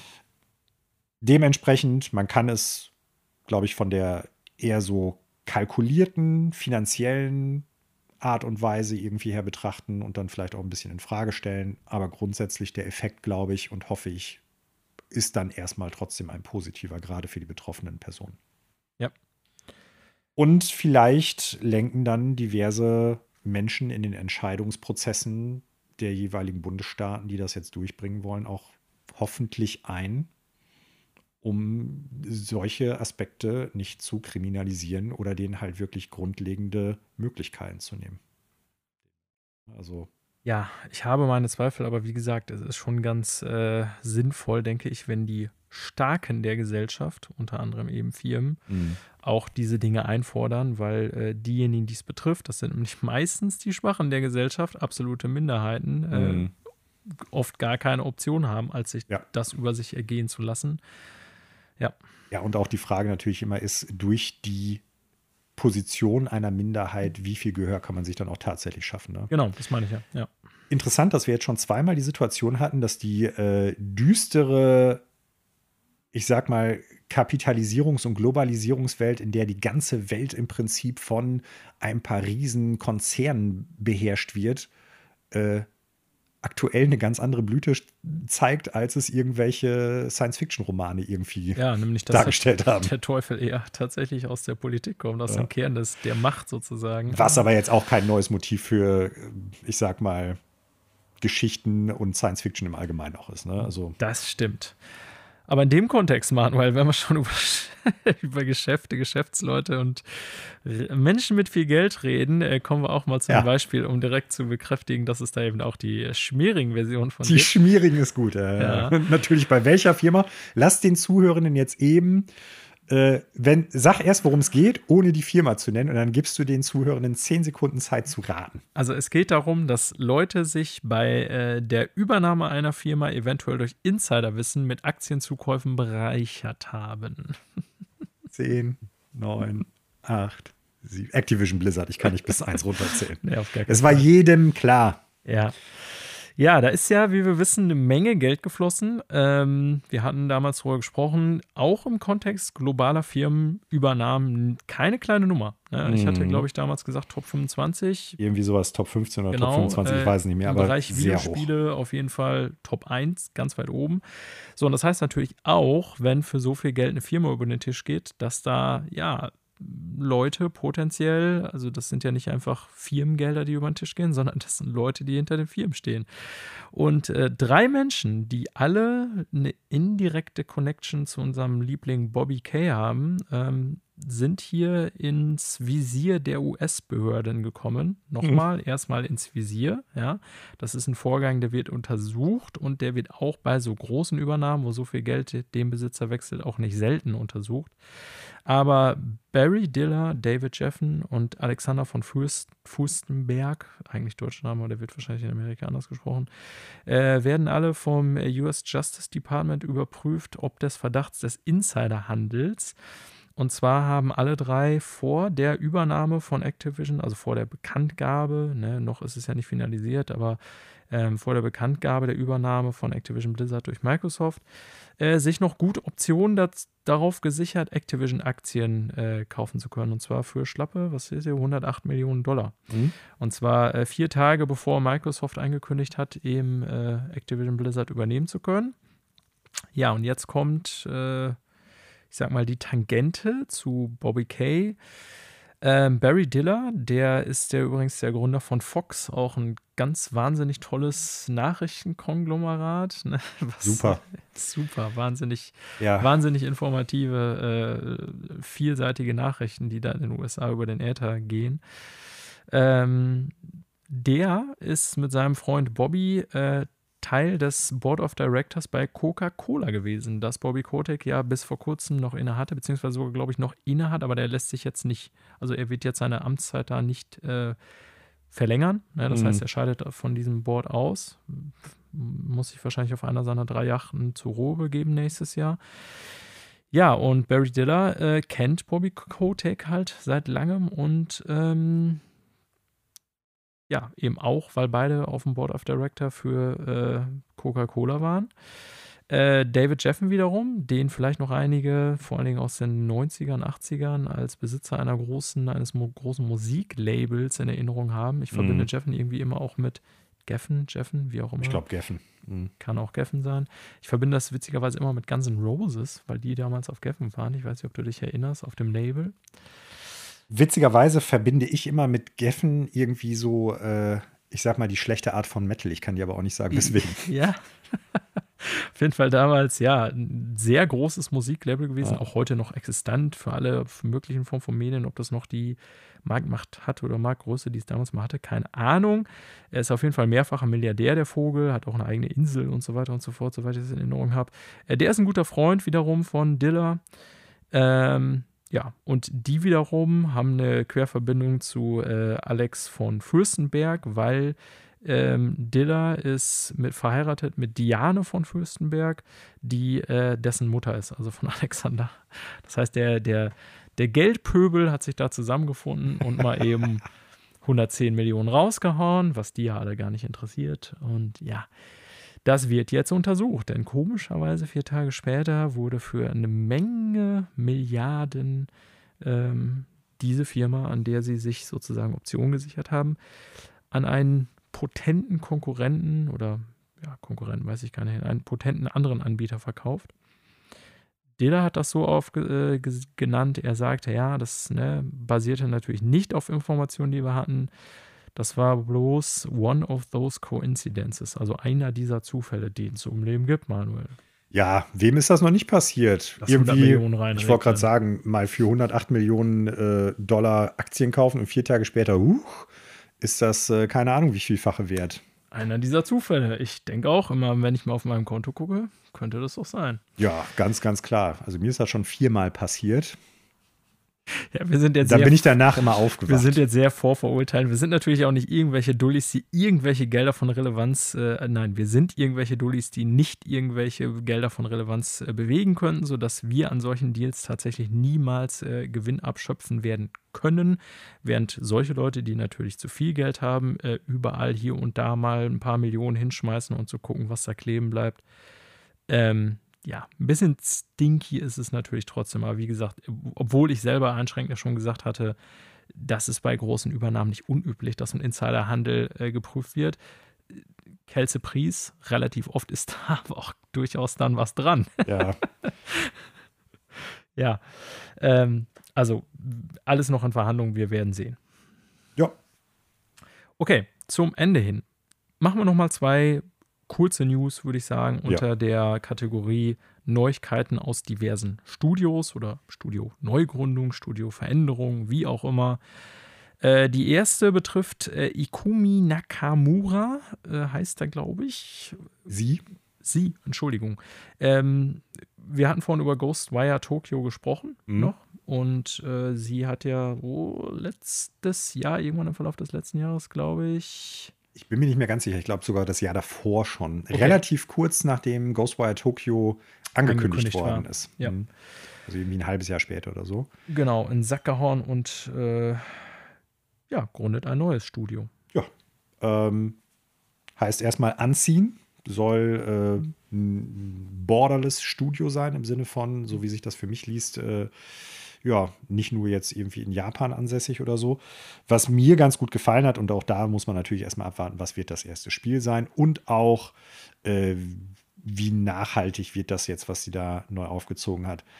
Was mir aber gut gefallen hat, ist, dass sie sagt, also irgendwie so äh, eher im Bereich Survival Horror, abgefahrene Sachen und ja, das, was man bei Ghostwire Tokyo ja auch sehen kann, wo sie ja Creative Director früher gewesen ist. Ja, Ähm, hätte ich jetzt irgendwie so bei so Tango-Mitarbeitern auch so vermutet, Ja. sage ich jetzt mal. Ich glaube auch, dass das äh, durchaus Menschen sind, die Spaß an solchen Genres haben. Und äh, ja, ich, also wenn der Name jetzt vielleicht noch nicht so bekannt ist oder sowas, äh, die langjährige Tango äh, Gameworks-Mitarbeiterin, wenn ich das richtig auf dem Schirm habe. Und äh, vielleicht dem einen oder anderen durch das Reveal von Ghostwire Tokyo bekannt, weil äh, da so eine sehr energetische äh, Ankündigung auf der Bühne stattgefunden hat, wodurch sie, glaube ich, sehr viel Sympathiepunkte damals gekriegt hatte. Mhm. Ähm, ja, aber wie bei jeder Neuankündigung einer Studioschaffung müssen wir erstmal warten, was dabei rumkommt. Genau. Ja, last but not least, wir sind jetzt schon wieder lange in den News, aber äh, auch diese Woche kommt nicht ohne Erwähnung von Halo Infinite aus. Genauso wie wir nicht ohne Activision Blizzard auskommen. Richtig. Ja, ähm, ich hatte schon darüber berichtet in den vergangenen Wochen Episoden, dass nach eigentlich sehr gutem Start, also zumindest was den, den ja, die Zahlen des Spiels angeht und auch den, den Ruf des Spiels, äh, tatsächlich die Spielerbasis bei Halo Infinite dramatisch eingebrochen ist. Äh, weiß jetzt nicht, ob das mit der Meldung unbedingt zu tun hat, fällt mir gerade auf, aber in dem Kontext ist zumindest zu sehen, dass in der vergangenen Woche Andrew Witz der Multiplayer-Lead von Halo Infinite mhm. bei 343 Industries, so heißt ja der Entwickler von Halo Infinite, gesagt hat, ich hau in den Sack, ähm, ich relaxe und recharge jetzt erstmal. Ähm, ja, und das Übliche, so danke an alle, dieses tolle Produkt, äh, Halo-Fans, bla bla bla. Ähm, ja, also der Chef des Halo Multiplayer ist gone und ich weiß nicht, ob das jetzt wirklich zu der Story gehört, dass sich in dem Multiplayer auch tatsächlich seit Wochen, Monaten nichts getan hat und die mhm. nächste Season auch noch ein bisschen dauert, bis sie da ist. Es kann auch genau andersrum gelesen werden, ne? Genau. weil es kann ja sein, dass jetzt die Entscheidung jetzt erst verkündet wird, aber schon vor einiger Zeit irgendwie klar war. Und falls du dich zurückerinnerst, als die Beta damals gelaufen ist und auch der äh, Multiplayer-Modus dann irgendwann richtig gestartet ist, hat der ja durchaus gute Wertungen gekriegt, beziehungsweise gute Absolut. Beleumundung. Und äh, da ist es dann auch möglich, dass dann vielleicht irgendein anderes Studio gesagt hat, ey, wir arbeiten hier auch gerade an äh, einem neuen Multiplayer-Spiel oder die Multiplayer-Komponente braucht halt noch irgendwie ein paar Köpfe, die dann nochmal irgendwie was Frisches machen. Den Typen versuchen wir jetzt abzuwerben. Ja. Ne? Also man kann das Ganze auch komplett umgekehrt sehen, dass der nicht da irgendwie gegangen worden ist, weil es nicht funktioniert hat, sondern weil gerade im Anfang der Leumund sehr gut war und dann vielleicht andere Firmen gesagt haben, wir machen ihm ein Angebot, das er nicht ablehnen kann. Und das hat nichts mit einem abgetrennten Pferdekopf zu tun. Ja. Ja, es ist tatsächlich auch, wenn man so zwei Komponenten bietet wie Halo Infinite, ähm, auch nicht leicht. Ne? Also, mhm. das ist tatsächlich auch der Bereich, zum Beispiel, wenn ich jetzt wiederum die Verbindung zu Destiny 2 ziehe, ähm, das liegt bei dem Game seit jetzt mittlerweile schon Jahren brach. Also, so viel, die jetzt im Bereich PvE und Storytelling und so, glaube ich, besser machen als früher. Mhm. Der Destiny 2 Multiplayer ist so im Moment dass sie sagt auch jeder, also Multiplayer ist ja falsch, Multiplayer ist ja auch PvE, aber der PvP-Teil, also Player versus Player, der ist so das äh, Stiefkind die letzten zwei, drei Jahre. Da haben die es wohl irgendwie nicht geschafft, entsprechend Entwicklungskapazitäten da aufzubauen. Ja, deswegen ist das jetzt gar nicht irgendwie nur ein Diss wieder gegen Halo Infinite. Das ist nicht leicht, sowas nachzuliefern. Ähm, ja, und wie gesagt, ob das damit zu tun hat bei ihm, ist auch noch eine ganz andere Sache. Okay, dann, Manuel, äh, sind wir, glaube ich, damit auch nicht nur am Ende der Nachrichten angekommen diese Woche, sondern auch am Ende der Episode. Ja, auf jeden ja. Fall. Haben wir wieder einiges hier im Bereich Nachrichten besprochen. Ja, ähm, wie üblich möchten wir uns bedanken bei allen Zuhörenden und Zuhörern, äh, Zuhörerinnen, so wollte ich es eigentlich sagen, Entschuldigung, ähm, wir freuen uns sehr, wenn ihr uns positive Feedbacks hinterlasst. Apple Podcast, äh, den sozialen Medien. Ne, könnt uns ja auch gerne negatives Feedback zur Verbesserung hinterlassen. Ähm, wenn ihr euch zu Themen äußert, die ihr vielleicht hören wollt. All diese Dinge, irgendeine Form von Feedback ist immer sehr erwünscht bei uns. Ja, und äh, bis nächste Woche, Manuel, werden wir mit Sicherheit noch ein bisschen mehr Helden Ring gespielt haben. Ich weiß nicht, wie du darauf kommst. Ja, äh, wir kommen aber tatsächlich ja mit Ende März auch so langsam in den Zeitraum, äh, an dem tatsächlich mal ein paar neue Spiele erscheinen, in die wir vielleicht mal unsere Nasen reinhalten, auch wenn ja. wir Elden Ring noch nicht beendet haben. Ja. Also diesen Monat erscheinen für mich zumindest noch Ghostwire Tokyo und Triangle Strategy. Also von daher, ob ich die jetzt wirklich schon exzessiv spielen werde, kann ich nicht sagen. Ähm, aber ich gehe jetzt erstmal davon aus, dass beides keine wirklich schlechten Spiele werden und deshalb äh, stehen die bei mir auf der Liste. Wie viel Zeit dann, auch wenn ich eben schon drüber gewitzelt habe, Elden Ring weiterhin in Anspruch nehmen wird und auch beim Returnal Update und so, kann ich natürlich noch nicht einschätzen. Aber grundsätzlich die beiden Spiele stehen bei mir ganz klar auf der Habenliste. Und Kirby. Richtig. Ja, wie auch immer, ich bin sehr optimistisch, dass wir auch nächste Woche eine prall gefüllte Episode hinkriegen werden. Auf jeden Fall. In dem Sinne sage ich nochmal Danke und wünsche euch allen eine schöne Woche, wenn ihr das im Verlauf der Woche hört. Und in dem Sinne, ciao und bis zum nächsten Mal von mir. Und ich sage Tschüss und bleibt extra freundlich.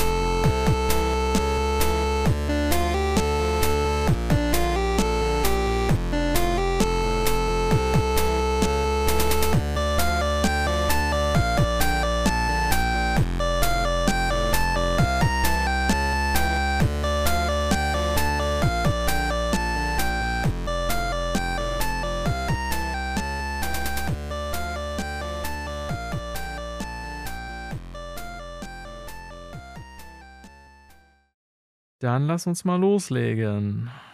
Ja.